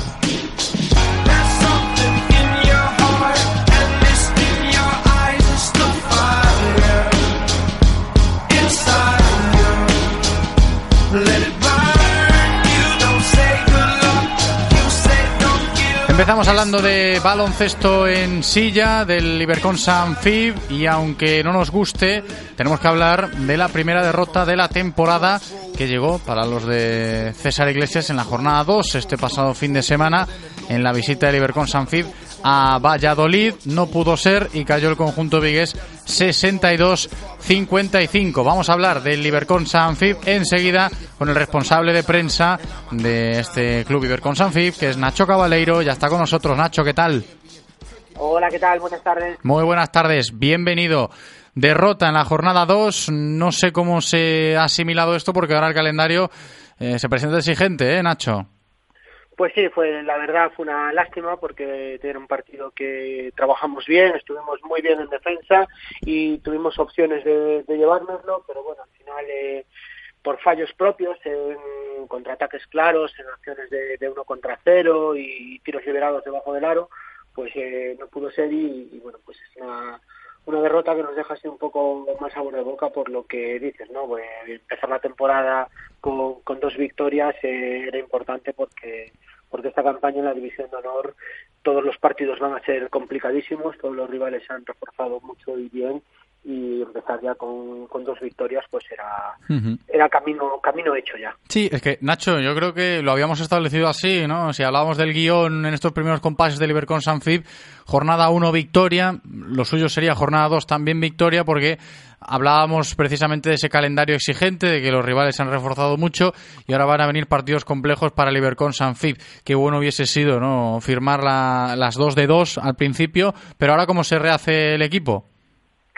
Pues nada, con, con trabajo, con esfuerzo y pues intentando el partido del sábado que, volvemos a jugar aquí en, el pabellón Pablo Beiro ante nuestra afición, no, no nos vamos de puente, tenemos partido este sábado, pues eh, intentar ofrecer la mejor versión posible, aunque sabemos que, ahora vienen dos huesos duros, viene Ilunion este sábado y el fin de semana siguiente viajamos a, Albacete, ¿no? campeón y subcampeón de, de liga los últimos años y, y va a ser dos partidos eh, difíciles, pero bueno, intentaremos eh, dar algún susto que, que es nuestra especialidad, ¿no? Eh, a sorprender a los a los grandes de la liga con, con las poquitas eh, herramientas que tenemos, pues intentar eh, darles un sustito y si podemos eh, llevarnos otro partido, fenómeno, ¿no? Sabíamos que el inicio de temporada con Canarias, Valladolid eh, y Unión y Albacete era difícil, conseguimos eh, sorprender a Canarias, casi sorprendemos a Valladolid y por qué no, vamos a darle un, un susto al Unión este sábado. El cartel es bonito, el partidazo lo tenemos el sábado en el pabellón Pablo Beiro de Bouzas, Ibercon Sanfib y Union. Yo creo que cuanto menos atractivo, por mucho que se hable de que es difícil, de que es uno de los cocos de la categoría. No sé cómo ves tú a, a la plantilla, Nacho, si estamos ya asimilando ya ese proceso de asentamiento de, las piezas, ¿no? Lo íbamos comentando semanas atrás, de que se había empezado bien la liga con la victoria. Creo que eso ya está bastante superado. Ahora toca seguir remando. ¿Cómo, cómo ves tú al equipo, Nacho? Bien, lo veo bien. El último en llegar, eh, bueno, este año las incorporaciones que, tenemos eh, son eh, los dos ingleses, eh, Luis Edwards y Sam más el mexicano eh, Salvador Sandoval, pero bueno, el último en incorporarse fue el argentino Franco Alessandrini por los problemas de, de visado de los que ya llevamos eh, meses hablando. Que finalmente Pero- ha llegado, pero- ¿no? Sí, sí, sí, ya está aquí desde la semana pasada. Eh, por fin tuvimos un largo trayecto desde, desde que empezamos en junio con todos los trámites, pero por Sí, ya vaya tela lo de Franco también, ¿no? Es que se, se ha alargado Sí, mucho luego- quizás en demasía. Luego ves futbolistas que quieren convocar con, con la selección y en tres días son, son españoles, Ya te digo. que, que otros para conseguir un visado tardan cinco meses. Pero bueno, es lo que es lo que hay cuando no, no hablamos de fútbol, ¿no? Todo el resto de deportes sabemos que, que tenemos esa desventaja en, en todo, no solo en lo económico, ¿no? sino en todo con el con el fútbol, pero bueno, lo, lo bueno es lo mejor es que Franco ya está aquí, ya está con el equipo y que lo de él es simplemente coger una, un, un poco de ritmo porque todos los conceptos y, y el club eh, y a los compañeros ya, ya los conoce a casi todos. Y de- del resto, de, de los ingleses y de Sandoval, pues eh, estamos muy contentos de, de lo que nos están aportando. Creemos que, que hemos acercado de pleno esta temporada incor- incorporaciones. Sandoval, de hecho, está rindiendo desde el primer día. En el partido contra Canarias fue vital para, para conseguir el triunfo. Fue una espectacular segunda parte. Y esta semana en Valladolid también fue lo más destacado del equipo, ¿no? echándoselo incluso a las espaldas en, en los momentos complicados. Parece todo un veterano que lleva aquí toda la vida cuando, bueno, pues lleva dos, dos partidos nada más con nosotros, ¿no? De Edwards y de Mac eh, con el paso de, la temporada y conforme vayan cogiendo un poquito más de, confianza, eh, seguro que van a aportarnos eh, mucho más. No podemos olvidar que son dos chavales de 21, 22 años que salen por primera vez de su casa y que todavía están haciéndose ¿no? como jugadores, pero aún así eh, tenemos puesto muchas esperanzas en ellos también. Nacho, ¿qué decimos del próximo rival? Lo hemos dicho, el cartel es bonito, el partidazo se presenta el sábado en el pabellón de Bouzas, pero es que viene el Union. es que estamos hablando de, del equipo que en los últimos eh, 15 años ha dominado el baloncesto en silla de ruedas en España absolutamente y en Europa ha sido también un, un referente, ¿no? Cuentan con, con jugadores que son, ya, ya no es que sean internacionales, ¿no? sino que son las estrellas de, de su selección, como pueden ser los gemelos Tarzuela en la española, eh, o eh, por poner el, el referente más claro, ¿no? el jugador que, que más destaca pues eh, a nivel eh, mundial eh, actualmente, que es eh, Terry Bywater, que es un, un espectáculo, ¿no? incluso pues es, es tal su nivel que eh, no recuerdo si fue el año pasado o el anterior que estuvo invitado a participar en el concurso de triples de la, de la Liga CB. O sea, estamos hablando de, de un tío que las enchufa de, de todos los colores y que, que solo por verlo a él merece la pena, pero es que además está rodeado de, de una plantilla de, de auténtico lujo. Todos son internacionales, eh, con, con la selección española, con la inglesa, con eh, la británica, eh, incluso luego pues eh, la gente que venga a ver el partido a, a también va, va a sorprenderse mucho viendo al pivote colombiano Rodney Hawkins, que es eh, un auténtico animal, es enorme, o sea, lo ve sentado en la, en la silla de ruedas y le quita una cabeza al resto de jugadores y, o sea, convierten los partidos en, contra ellos en, un verdadero suplicio en el que tú tienes que estar muy acertado y que ellos no, no tengan el día para tener opciones de, de pelear eh, por la victoria. Ni Pero tanto, ¿eh? bueno, eh, ya, ya los hemos sorprendido en su casa alguna vez, ya les hemos ganado aquí también y, y por qué no, pues eh, puede ser esta vez eh, o- o- otra vez que, que les eh, podamos eh, robar la victoria, ¿no? Eh, César seguro que nos tiene preparado eh, alguna sorpresilla táctica para intentar complicarles la vida y bueno, vamos a, a confiar en el equipo porque después de estas dos primeras jornadas yo creo que, que se lo merecen. Esperemos que así sea, ¿eh? Partidazo el sábado en el pabellón Pablo Beiro de Bouzas, Ibercon Sanfib y el Union. Nacho Cabaleiro, muchas gracias por abordar la actualidad del Ibercon Sanfib hoy con nosotros. Un abrazo. Gracias a vosotros igualmente.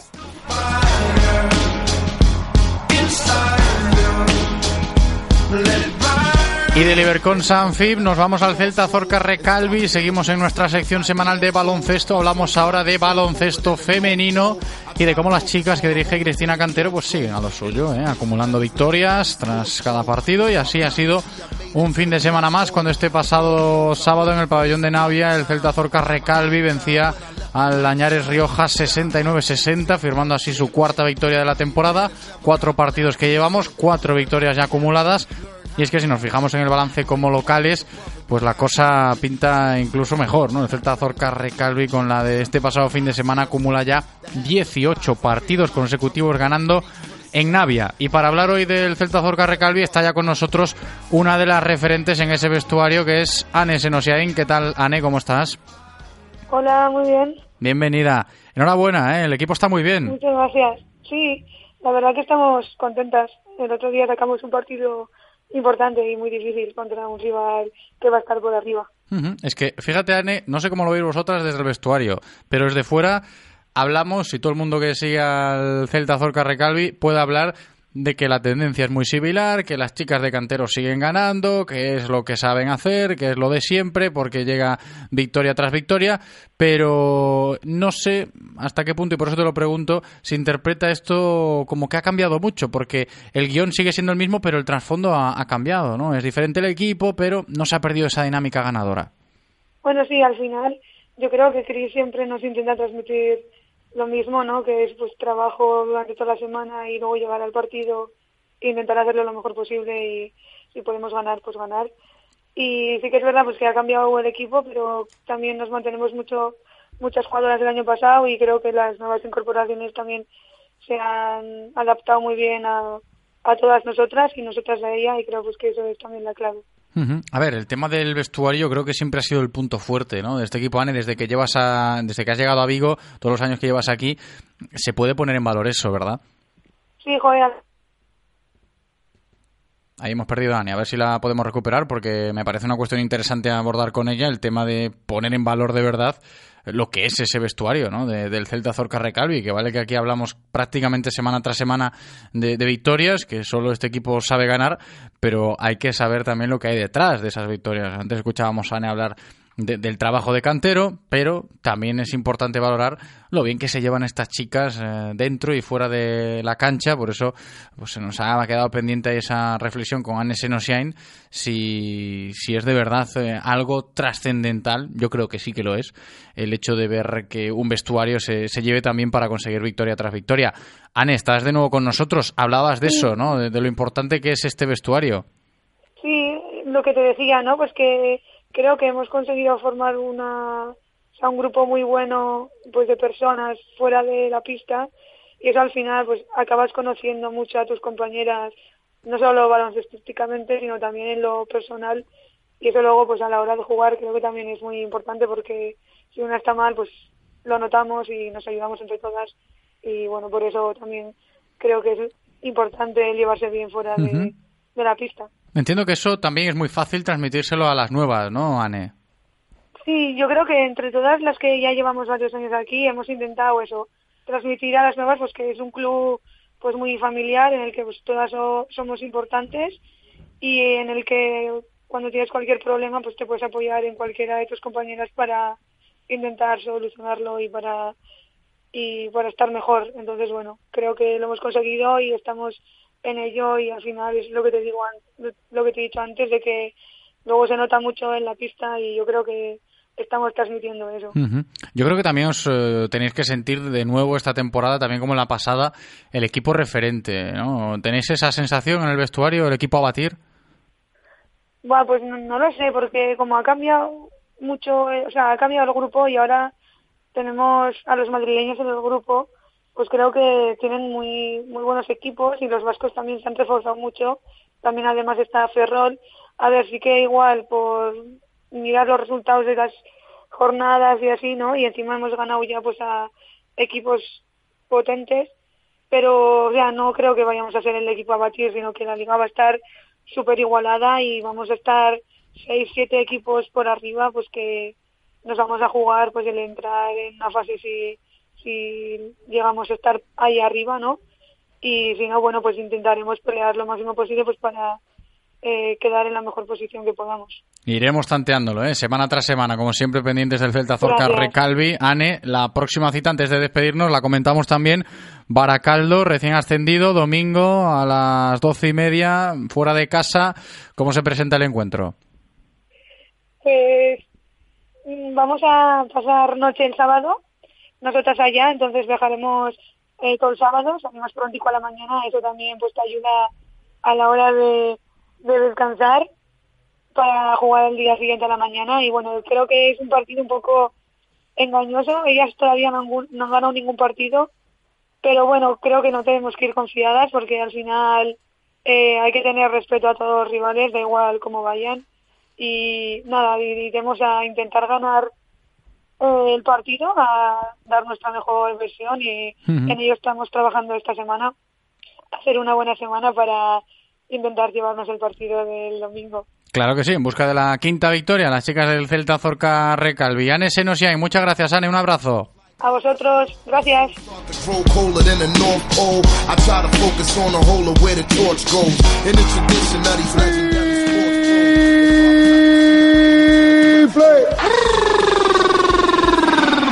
Espectacular, Daimiel. ¡Jugón! Sensacional. Ahí, ahí, ahí, el público. ¡Qué canasta! Una cosita así eh, la, por la nuca, eh, que me baja por toda la espalda.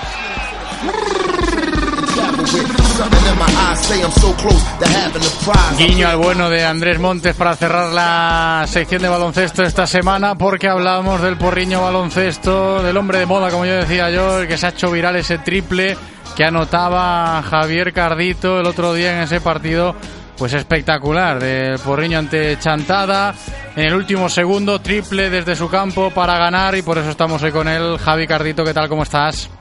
Hola, buenas tardes, ¿qué tal? Muy buenas tardes. Bien podría haberlo narrado el bueno de Andrés Montes eso, ¿eh? Hubiese sido, eso sí que se puede considerar un sueño. Uf, espectacular. Yo no sé cómo lo viviste. Las imágenes, hay un vídeo que está ya rodando por las redes sociales que yo creo que se puede considerar vi- viral en Vigo y en la comarca porque va a quedar eso para, para el recuerdo siempre, ¿no, Javi? Sí, bueno, gracias a Dios hoy en día con la con todas las tecnologías que tenemos y eh, la facilidad y la rapidez de poder difundir una imagen o, una acción así, pues está teniendo bastante repercusión y es una, una situación muy bonita, muy agradable, entonces la verdad es que es algo que pasa muy poquitas veces y me ha tocado poder vivirlo y eh, disfrutando desde el sábado hasta hasta ya ayer, incluso hoy, porque hay que centrarse ya en el siguiente partido. Sí, está claro. Ahora hablamos un poco de la trayectoria del Porriño en Liga EVA, que está siendo muy buena esta temporada, pero un poco pensando también en base a, a lo que ha sucedido ese momento de- del triple en el último segundo, el otro día ante Chantada, para darle la victoria al equipo. No sé si se entrena o no se entrena esto, Javi, si sale del corazón en ese momento del partido, ¿cómo ha sido?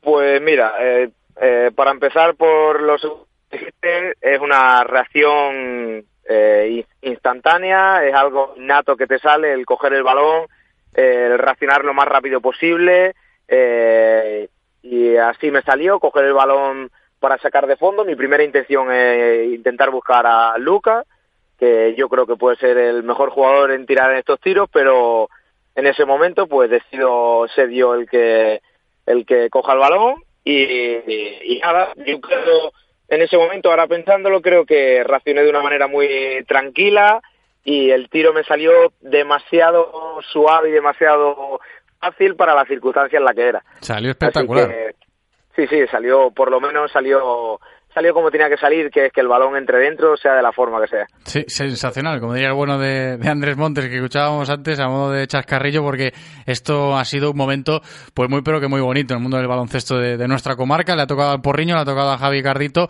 vivirlo en ese aspecto. Estamos en Liga EVA, sí. No sé si te había pasado algo similar en, en toda tu trayectoria en el mundo del baloncesto desde que eras pequeñito, Javi, algo así. Pues, a ver, bueno, sí, sí que desde pequeño, sí que metí alguna canasta de medio campo, ya eh, en liga profesional y tal, algún triple un poquito más alejado de, del triple cerquita de medio campo, pero la trascendencia como este del sábado pasado, eh, ninguno. O sea, y creo, ojalá que no, pero creo que va a ser muy difícil que se vuelva que se vuelva a pasar. Entonces, nada, sí que es verdad que tuve la suerte de meter algún triple que otro, así también que ha quedado para el recuerdo, pero como este, absolutamente ninguno. Sin duda, gran recuerdo ¿eh? el que estamos comentando hoy con su protagonista, con Javi Cardito del Porriño Baloncesto, que ahora sí, hablando en clave colectiva, Javi, vaya trayectoria que llevamos en Liga EVA este año. Creo que se puede consolidar el equipo ahí arriba en la zona noble de la tabla y esto va a ser muy bueno.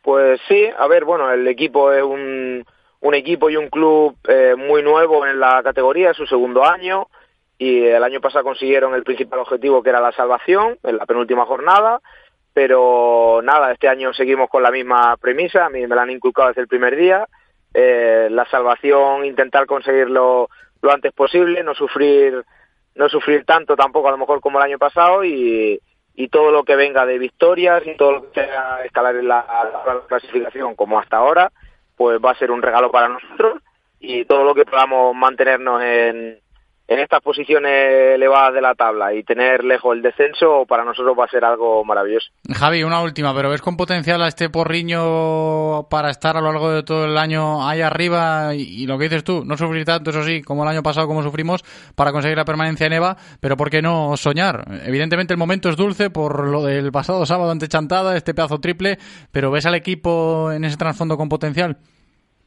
Eh, sí, a ver, yo personalmente, eh, obviamente tengo expectativas siempre ganadoras y se lo transmití al club, al entrenador, siempre intento tirar alguna guasa también, pero soy realista, a mí me gusta muchísimo el equipo, creo que está muy compensado, tenemos una química estupenda, yo aún siendo nuevo ya me considero como si los conociese de hace muchísimo tiempo, entonces nada, competir, vamos a competir durante todo el año, si tenemos si tenemos la suerte que hay que tener de compitiendo, eh, conseguir ganar partidos fuera como los del sábado y podemos poder luchar y poder dar algún susto a los equipos que verdaderamente están hechos para, para el ascenso y nosotros podemos eh, meter la cabecita ahí arriba, pues va a ser algo súper bonito y súper maravilloso para nosotros porque no tenemos ninguna presión de, de tener que conseguir metas altas, pero eh, a por ello vamos ahí y yo confío completamente en el equipo porque creo que, tenemos un equipo muy bonito para la liga y para conseguir cosas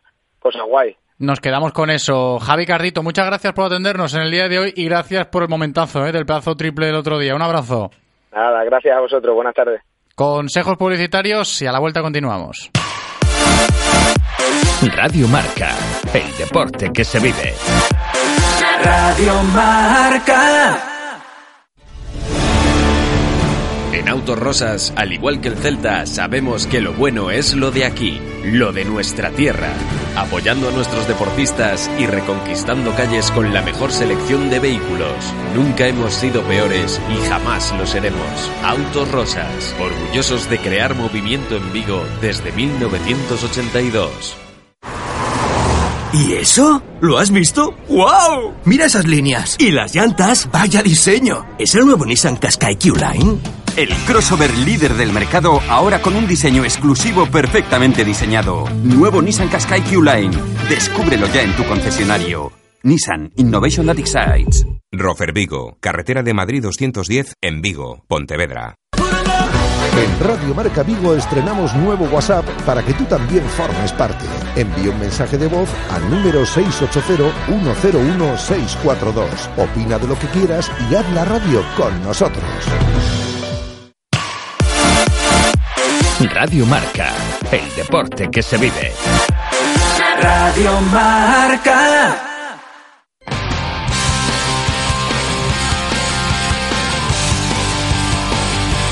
Directo Marca Vigo. José Ribeiro. Estamos de vuelta en directo Marca Vigo. Vamos a retomar el fútbol a lo largo de estos próximos minutos, empezando por el tema del fútbol femenino, que vuelve a estar sobre la palestra estos días a nivel nacional, sin ir más lejos con la aprobación oficial ya de la huelga de las chicas en primera división, huelga establecida como sabéis, en la Liga Iberdrola. Y mientras tanto, aquí seguimos abordando el fútbol femenino vigués con las nuestras, en este caso con el Sardoma, al ver que tras el pasado fin de semana se acumula una nueva victoria y empieza a transmitir ya muy buenas sensaciones este equipo de Víctor González. ¿Qué tal, Víctor? ¿Cómo estás? Hola José, buenas tardes. Buenas tardes. Momento delicado a nivel español de- del fútbol femenino, eso lo sabemos todos. Sí, correcto. Bueno, un momento difícil, ¿no? Y, y que bueno, que espero que, que se solucione pronto. Es entendible también lo, lo de la huelga. ¿eh? Tú que estás con las chicas todos los días, que yo me imagino que ellas también lo, lo vivirán, seguirán todo esto de cerca, aunque no sea la categoría, evidentemente, creo que, que es un tema recurrente en el día a día. Sí, correcto. Bueno, de hecho, así en, alguna comida, cena que hemos tenido estos días, eh, se, ha, se ha hablado, ¿no? Y bueno, aunque ellas evidentemente es lo que dicen, evidentemente están muy lejos, ¿no? De, las condiciones y de todo, son bastante comprensivas y, bueno, sí que es algo que, está ahí muy presente, ¿no? Ahora mismo. Y en lo que respecta a nivel local, hablaba yo antes de una nueva victoria. Víctor, podemos hablar de sabor agridulce, tema de las lesiones que empiezan a mermar un poquito al equipo, pero no sé cómo lo ves como entrenador. Bueno, en ese sentido creo que es algo totalmente normal, que hasta ahora nos había respetado bastante, sobre todo teniendo, teniendo en cuenta el campo en el que actualmente estamos entrenando y jugando, creo que es algo que, que es un lujo que nos estén empezando dos meses después de, de haber empezado la competición, ¿no? Pero bueno, el sabor yo creo que es totalmente dulce, vamos, estamos eh, en un buen momento, en una buena dinámica y sobre todo creciendo, que es un poquito lo que lo que hace tres, cuatro semanas veníamos transmitiendo, ¿no? Cuando fue ese pequeño bache de dos derrotas seguidas y estamos muy contentos en ese sentido. Sí, es que, Víctor, parece que, se ha superado, como tú bien dices, ese pequeño bache de rendimiento. Hablas del Sardoma femenino ahora y hablas de un equipo que está en la zona noble, de los cuatro primeros ya de esta primera nacional del Grupo 1. Creo que puede ser relevante a la hora de tener en cuenta la trayectoria que va. Esperemos seguir este equipo de aquí a final de temporada. No sé cómo lo ves tú desde dentro.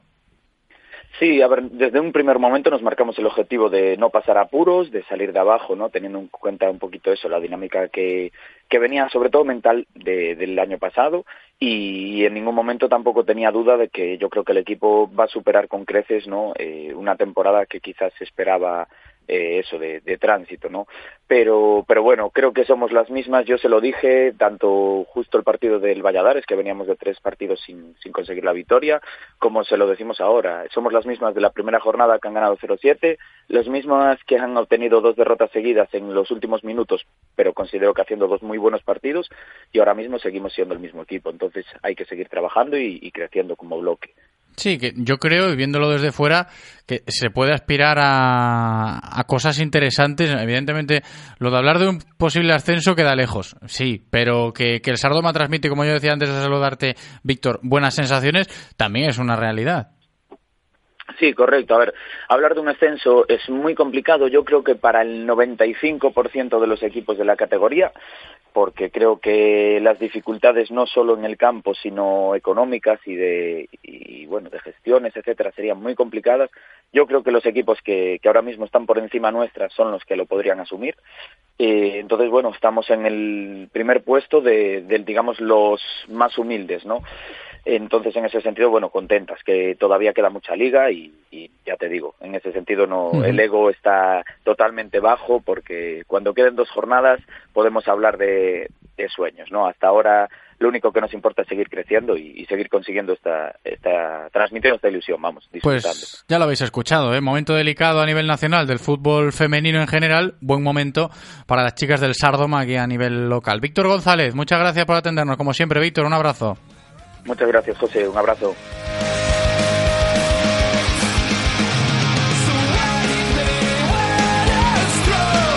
Seguimos con fútbol, en este caso ya pensando en la categoría de bronce del fútbol de chicos, segunda división B, pensando en cómo están los nuestros, porque si ayer hablábamos del Celta B, mermado con 11 puntos en la tabla y con malas sensaciones, algo similar podría estar eh, sucediendo en Corucho, ¿no? Con los mismos puntos, en puestos de descenso el Corucho, y este próximo sábado en Obao tenemos derby, Corucho Celta B, derby vigués de lujo, así que vamos a saludar ya al capitán del Corucho Fútbol Club, Antón de Vicente. ¿Qué tal, Antón? ¿Cómo estás?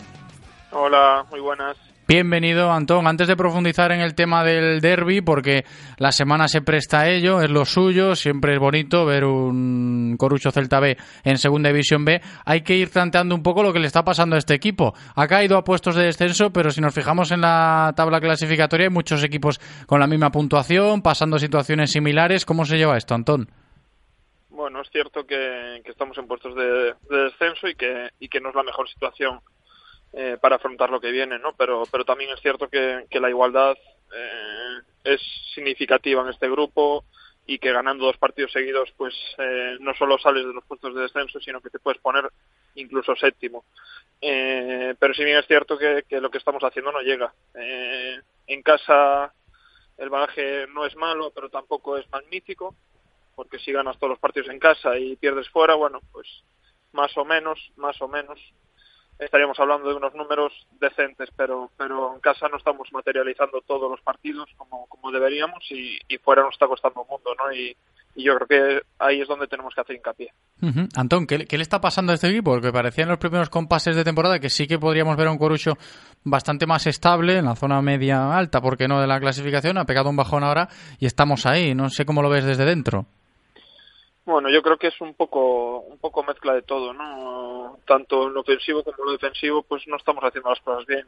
En lo defensivo porque no somos capaces de mantener la portería cero y lo ofensivo porque llevamos cinco goles en diez partidos, que son números muy pobres para, para un equipo que quiera aspirar a, a metas mayores, ¿no? Entonces, en ese sentido, pues tenemos que, que cambiar desde dentro y, y saber que y ser conscientes de que si somos capaces de generar eh, pocas oportunidades, pues hay que materializarlas, ¿no? Y, y por la contra, pues eh, evitar que, que, los equipos rivales eh, nos generen peligro como sea y defender mejor, porque porque evidentemente es cierto que en casa los, los goles son son muy pocos los, los encajados, pero fuera es, llevamos una sangría de goles en contra que, que después nos cuesta mucho levantar los partidos.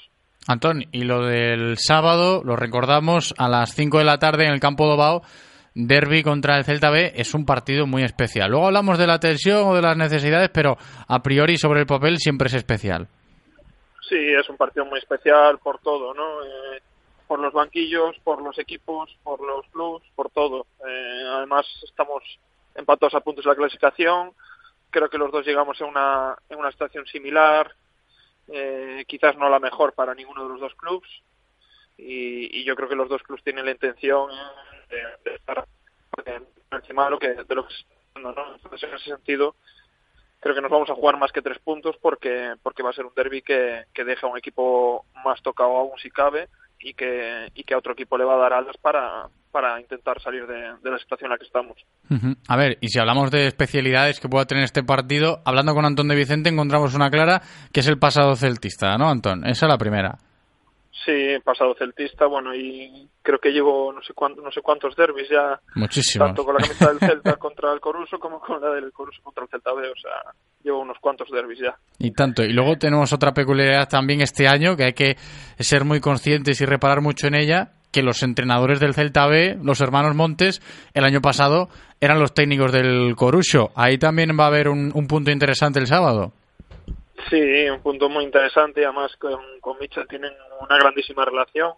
Ya el año pasado, cuando Mitchell estaba en el, en el Rápido mmm, nos costó eh, sacar los partidos adelante con, con el Coruso cuando estaban los hermanos Montes. Esperemos que al Celta B le cueste también y podamos hacernos con los tres puntos porque yo creo que el Bao, eh, habiendo perdido un partido ya en casa, no se puede escapar más puntos de, de ahí, ¿no?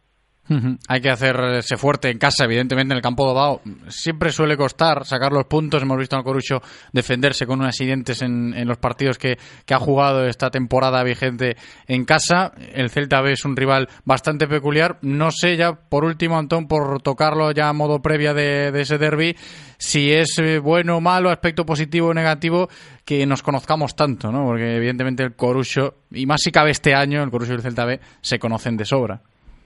Sí, yo creo que las debilidades y las fortalezas de cada equipo los conocemos todos, ¿no? Pero bueno, hoy en día hay que señalar que en Segunda B ya disponemos de medios suficientes como para ver todos los partidos de los rivales y de conocerlos perfectamente, ¿no? Pero, pero sí que es cierto que estando en la misma ciudad y siendo un derby y, que repetimos muchos jugadores de ambos equipos y entrenador, pues al final sí que te conoces mucho, sabes eh, los puntos débiles y los puntos fuertes, pero luego hay que llevarlos al terreno de juego, que es lo difícil, ¿no? Y, y en el terreno de juego muchas veces, por mucho que te conozcas, cambian muchas cosas y, y la personalidad de cada futbolista en un día de derby también marca uh -huh. mucho las, las diferencias.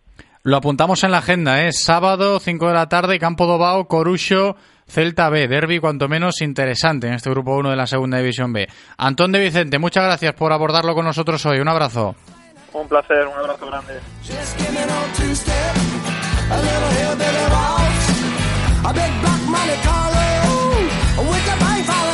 Situación delicada la que está pasando el Corusio a nivel clasificatorio en segunda vez, tal y como comentábamos antes con Antón de Vicente.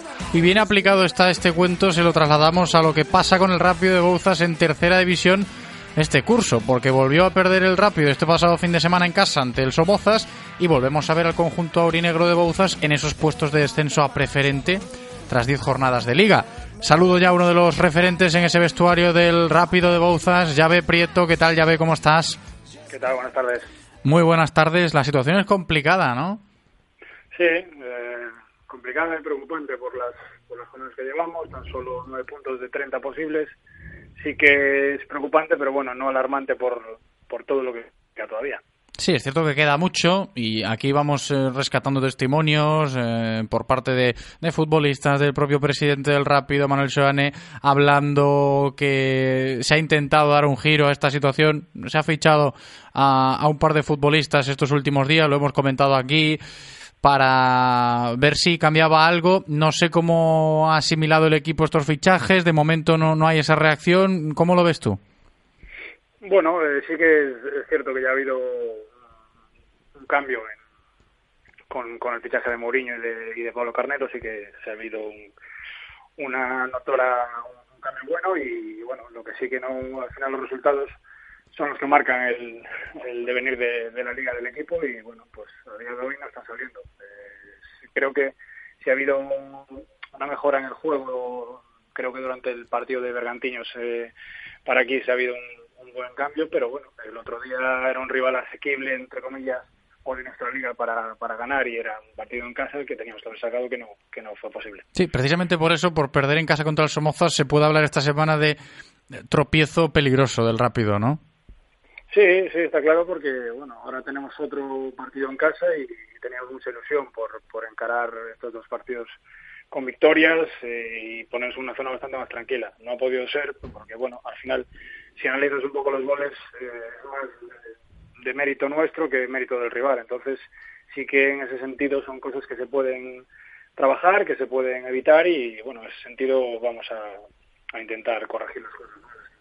Ya ve, y una cuestión que creo que nos podemos hacer todos los que seguimos al Rápido de Bouzas, que también dentro del vestuario se tanteará, por supuesto en la directiva, el hecho de ver al equipo tras 10 jornadas ahí en esos puestos de descenso a preferente, nos alarma un poco ah, por el hecho de pensar en la capacidad que puede tener esta plantilla para salir de una situación complicada cuando a priori, a principio de liga, no se esperaba que el Rápido estuviese por, por estos lares. ¿Cómo ves esa capacidad de reacción?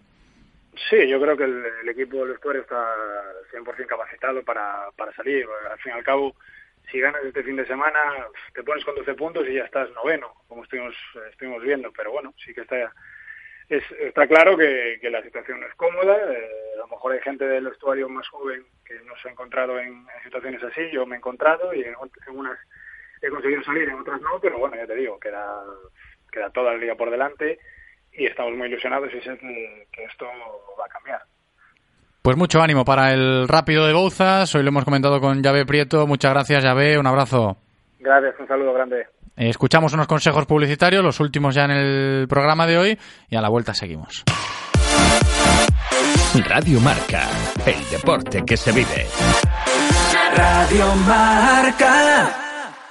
Ya estás en el casting de Codere Talent. Ahora a ver cómo es tu idea. Un triple bono. Te registras en Codere y puedes disfrutar de hasta 350 euros para jugar. Creo que hablo en nombre de todos. Acabas de robarnos el corazón. Te veo en la próxima fase. Regístrate en Codere y consigue tu triple bono de hasta 350 euros para jugar. Codere, acepta el reto. Mayores de 18, juega con responsabilidad. Ven a nuestro espacio de apuestas Codere en Bingo Royal del Grupo Comar en Avenida García Barbón 3436. Ya sabemos que el que tengas un enganche de remolque es la envidia de todo el mundo. Para ello tienes que ir a un taller, que te lo que te cobren la instalación y luego llevarlo a la ITV, hacer todo el papeleo, homologarlo, menos con nosotros. Porque en Portavales estamos de aniversario y tiramos la casa por la ventana. La instalación de tu enganche de remolque completamente gratis y te llevamos nosotros el coche a la ITV. ¿Qué te parece? Cuando lo recojas estará todo listo y el papeleo arreglado. Nadie te da tanto. Portavales, en Ricardo Mella 121, frente a la depuradora de Coruso. 20 años contigo. Llámanos al 986 42 46 97 13. Descarga ya la app de Radio Marca Vigo. Las últimas noticias del Celta, interacciones con los colaboradores, radio online, podcast del programa y mucho más. Para Android e iOS. Llévate la radio que hace afición a todas partes. Radio Marca, el deporte que se vive. Radio Marca.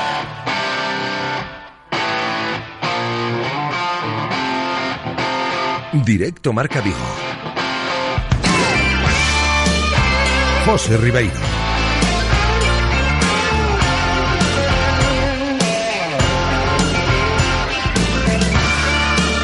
Seguimos en directo Marca Vigo, todavía con varios asuntos que abordar antes de llegar a las 3 en punto de la tarde, como por ejemplo lo que os comentaba en la intro del programa cuando me refería al Club Esgrima El Olivo, conocer cómo están yendo las cosas por la nueva sede del club, las últimas actuaciones de María Mariño a nivel nacional e internacional y repaso de la trayectoria del presidente Luis Miguel Díaz, que hoy vuelve a estar con nosotros. Luis, ¿qué tal? ¿Cómo estás? Muy bien, buenas, buenos días. Muy buenas, bienvenido. Lo primero, leíamos en prensa local estos primeros compases de semana, pues eh, declaraciones tuyas hablando de, de esa trayectoria que, que, no es ni mucho menos corta, ¿no? Al frente ya del Club Esgrima El Olivo. Pues sí, este, esta temporada pues cumplimos 20 años ya de existencia y, y bueno, pues desde los comienzos pues todo, muchas cosas han cambiado para bien y, y, estamos muy contentos y orgullosos, la verdad, de haber conseguido lo que hemos conseguido, pero sobre todo de que vemos que hay un futuro porque porque la verdad estamos muy contentos con, con las uh -huh. nuevas instalaciones que el Consejo nos ha, ha dado a bien el concedernos para los entrenamientos. Eh, se basa, bueno, todo está un poco en la política del Consejo, del Concejalía de Deportes apostando un poco por este deporte eh, está viendo resultados y, y, bueno, pues nosotros agradecidos y, uh -huh. y, y, contentos. Es que nuestros compañeros de La Voz de Galicia han querido trasladar al papel, pues eh, en testimonios de Luis Miguel Díaz, los prácticamente 20 años que llevas al frente del club, ¿no? Dices que ha cambiado muchas cosas, afortunadamente para bien, pero conocer un poco que la gente se ponga en contexto cómo nace este, este club, cómo empieza a potenciarse, cómo empieza a ser una, una gran fuerza cuando se habla de esgrima a nivel nacional en nuestra ciudad, aquí en Vigo, ¿no? Pues es fácil de contestar esa pregunta. Hay un antes y un después de, del maestro Mariño, que es el que, el que, bueno, el club comienza pues como pues por un empeño personal mío en, en, que no había esgrima en Vigo y, y a, cuando pude y tuve oportunidad de, de, poder yo profundizar en este tema, pues me puse manos a la obra y un poquito pues a nivel personal comencé el club con, con la junta directiva pues era mi hermana, mi primo y etcétera, o sea una cosa muy de casa y, y, hasta ahí pues logré formar pues un grupo de gente adulta que tenía interés también en la esgrima y bueno, yo fui un poco el catalizador, ¿no? Para poder un poco llevar eso adelante. Pero bueno, esto todo cambia en el año 2001 cuando cuando conozco a, Manuel Mariño y entonces pues ahí es eh, ahí está el, el, el, antes y el después no o sea empezamos a trabajar ya a niveles infantiles que yo solo estaba trabajando con adultos al, al primer año y ya empezamos con los niños, eh, firmamos colaboración de, con el Consejo de Vigo para, para el tema de las escuelas y, y hasta hoy ha sido un, uh -huh. un, un camino, pues bueno, muchas veces cuesta arriba, pero, pero que hemos logrado salvar los obstáculos y, y, conseguir pues que el club por lo menos esté afianzado. Eso también es muy Ni importante. tanto, muy importante eso, ¿eh? muy importante el, el poder afianzarse. El, este deporte, cuando se habla de esgrima en Vigo, evidentemente lo está a día de hoy. Se puede seguir creciendo, por supuesto, pero fíjate que una de nuestras grandes referentes, María Mariño, nos sigue regalando cosas muy bonitas ¿eh? cada vez que se, se va a competir por ahí, mi pues Luis. Sí, pues María Mariño es un claro ejemplo de esta colaboración que yo te comentaba con el Consejo de Vigo. María Mariño es, eh, nace como deportista en las escuelas deportivas municipales de la, del Consejo de Vigo. Eh, ahí empieza el, el, contacto con la esgrima y desde ahí hasta que ya cumplió la edad para, para poder para ser ya adulta y, y, ya estar pues estuvo perteneciendo ya te digo a las escuelas deportivas la, la esgrimista gallega más laureada de la historia uh -huh. nace de este de esta apuesta del Concello, de, esta, de este empeño personal y del trabajo y esfuerzo del maestro Mariño, eso indudablemente. Y tanto, ¿eh? muy orgullosos de, de la esgrima viguesa, de María Mariño, por supuesto, y de las nuevas instalaciones. Ya para cerrar, Luis Miguel Díaz, lo comentabas antes, estamos bien allí. Pues estamos muy bien, la verdad es que eh, estamos tenemos cuatro, cuatro veces más sitio que, en Colla. Eh, estamos ahora haciendo mucha campaña de, de, captación a través, bueno, sobre todo, bueno, siempre estamos en Vigo, ¿no? Pero sobre todo centrándonos un poquito en el nuevo barrio, que es el Teis. Y, y, bueno, desde aquí invito a, a, cualquier persona de Vigo que quiera practicar la esgrima que se acerque por las instalaciones de la ETEA, que recibirá una clase sin compromiso y totalmente gratuita. Pues ahí está, queda dicho. ¿eh? Bienvenido sea esto para seguir potenciando la esgrima en nuestra ciudad. Luis Miguel Díaz, presidente del Club Esgrima del Olivo, muchas gracias por atendernos en el día de hoy. Un abrazo. Muchas gracias a vosotros.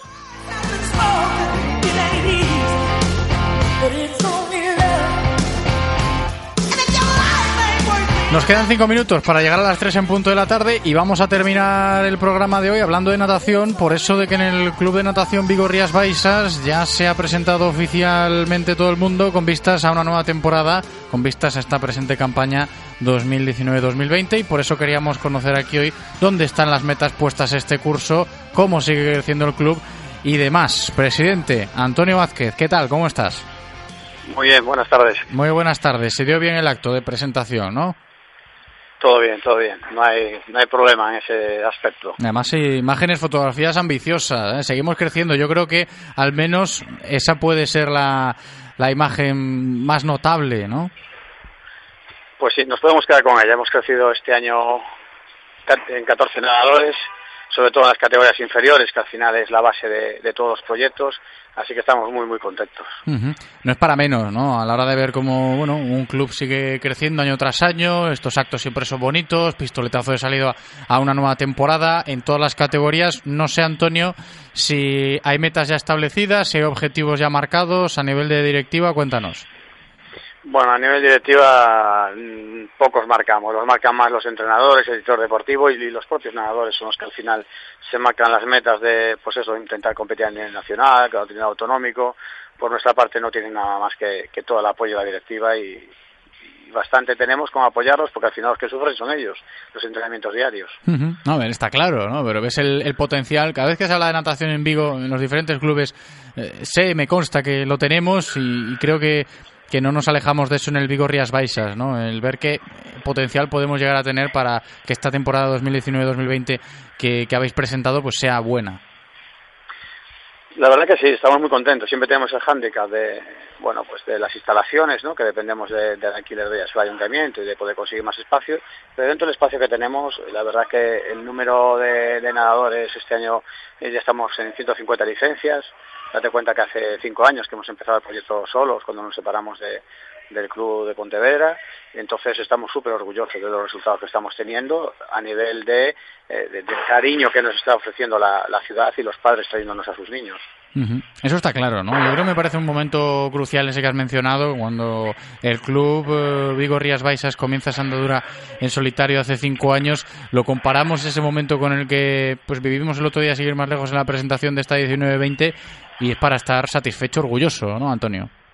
Mucho, mucho, mucho. Date cuenta que, que empezamos con veintitantos, treinta nadadores, no sabíamos cuál iba a ser nuestro futuro. Ahí la verdad que el ayuntamiento se metió en el medio para, para animarnos a dar ese paso y su apoyo, que al final dependemos de las instalaciones de ellos.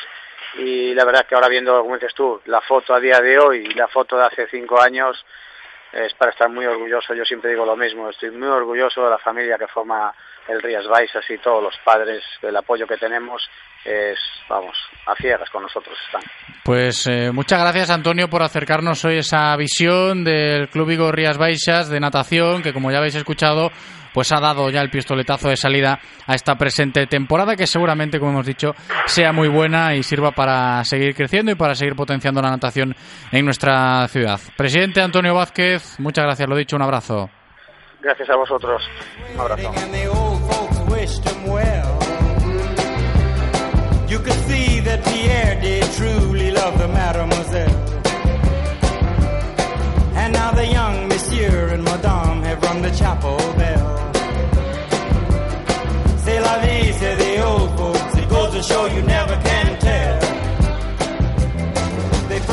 Pues así le hemos puesto la guinda al programa de hoy. Un minuto para que se cumplan las 3 en punto de la tarde de este martes 29 de octubre. Le vamos a dar las gracias a nuestro técnico Eloy por cumplir como siempre de maravilla en la cabina técnica. Gracias también a todos vosotros por estar ahí como siempre al otro lado escuchándonos. Me despido. Hasta mañana. Chao.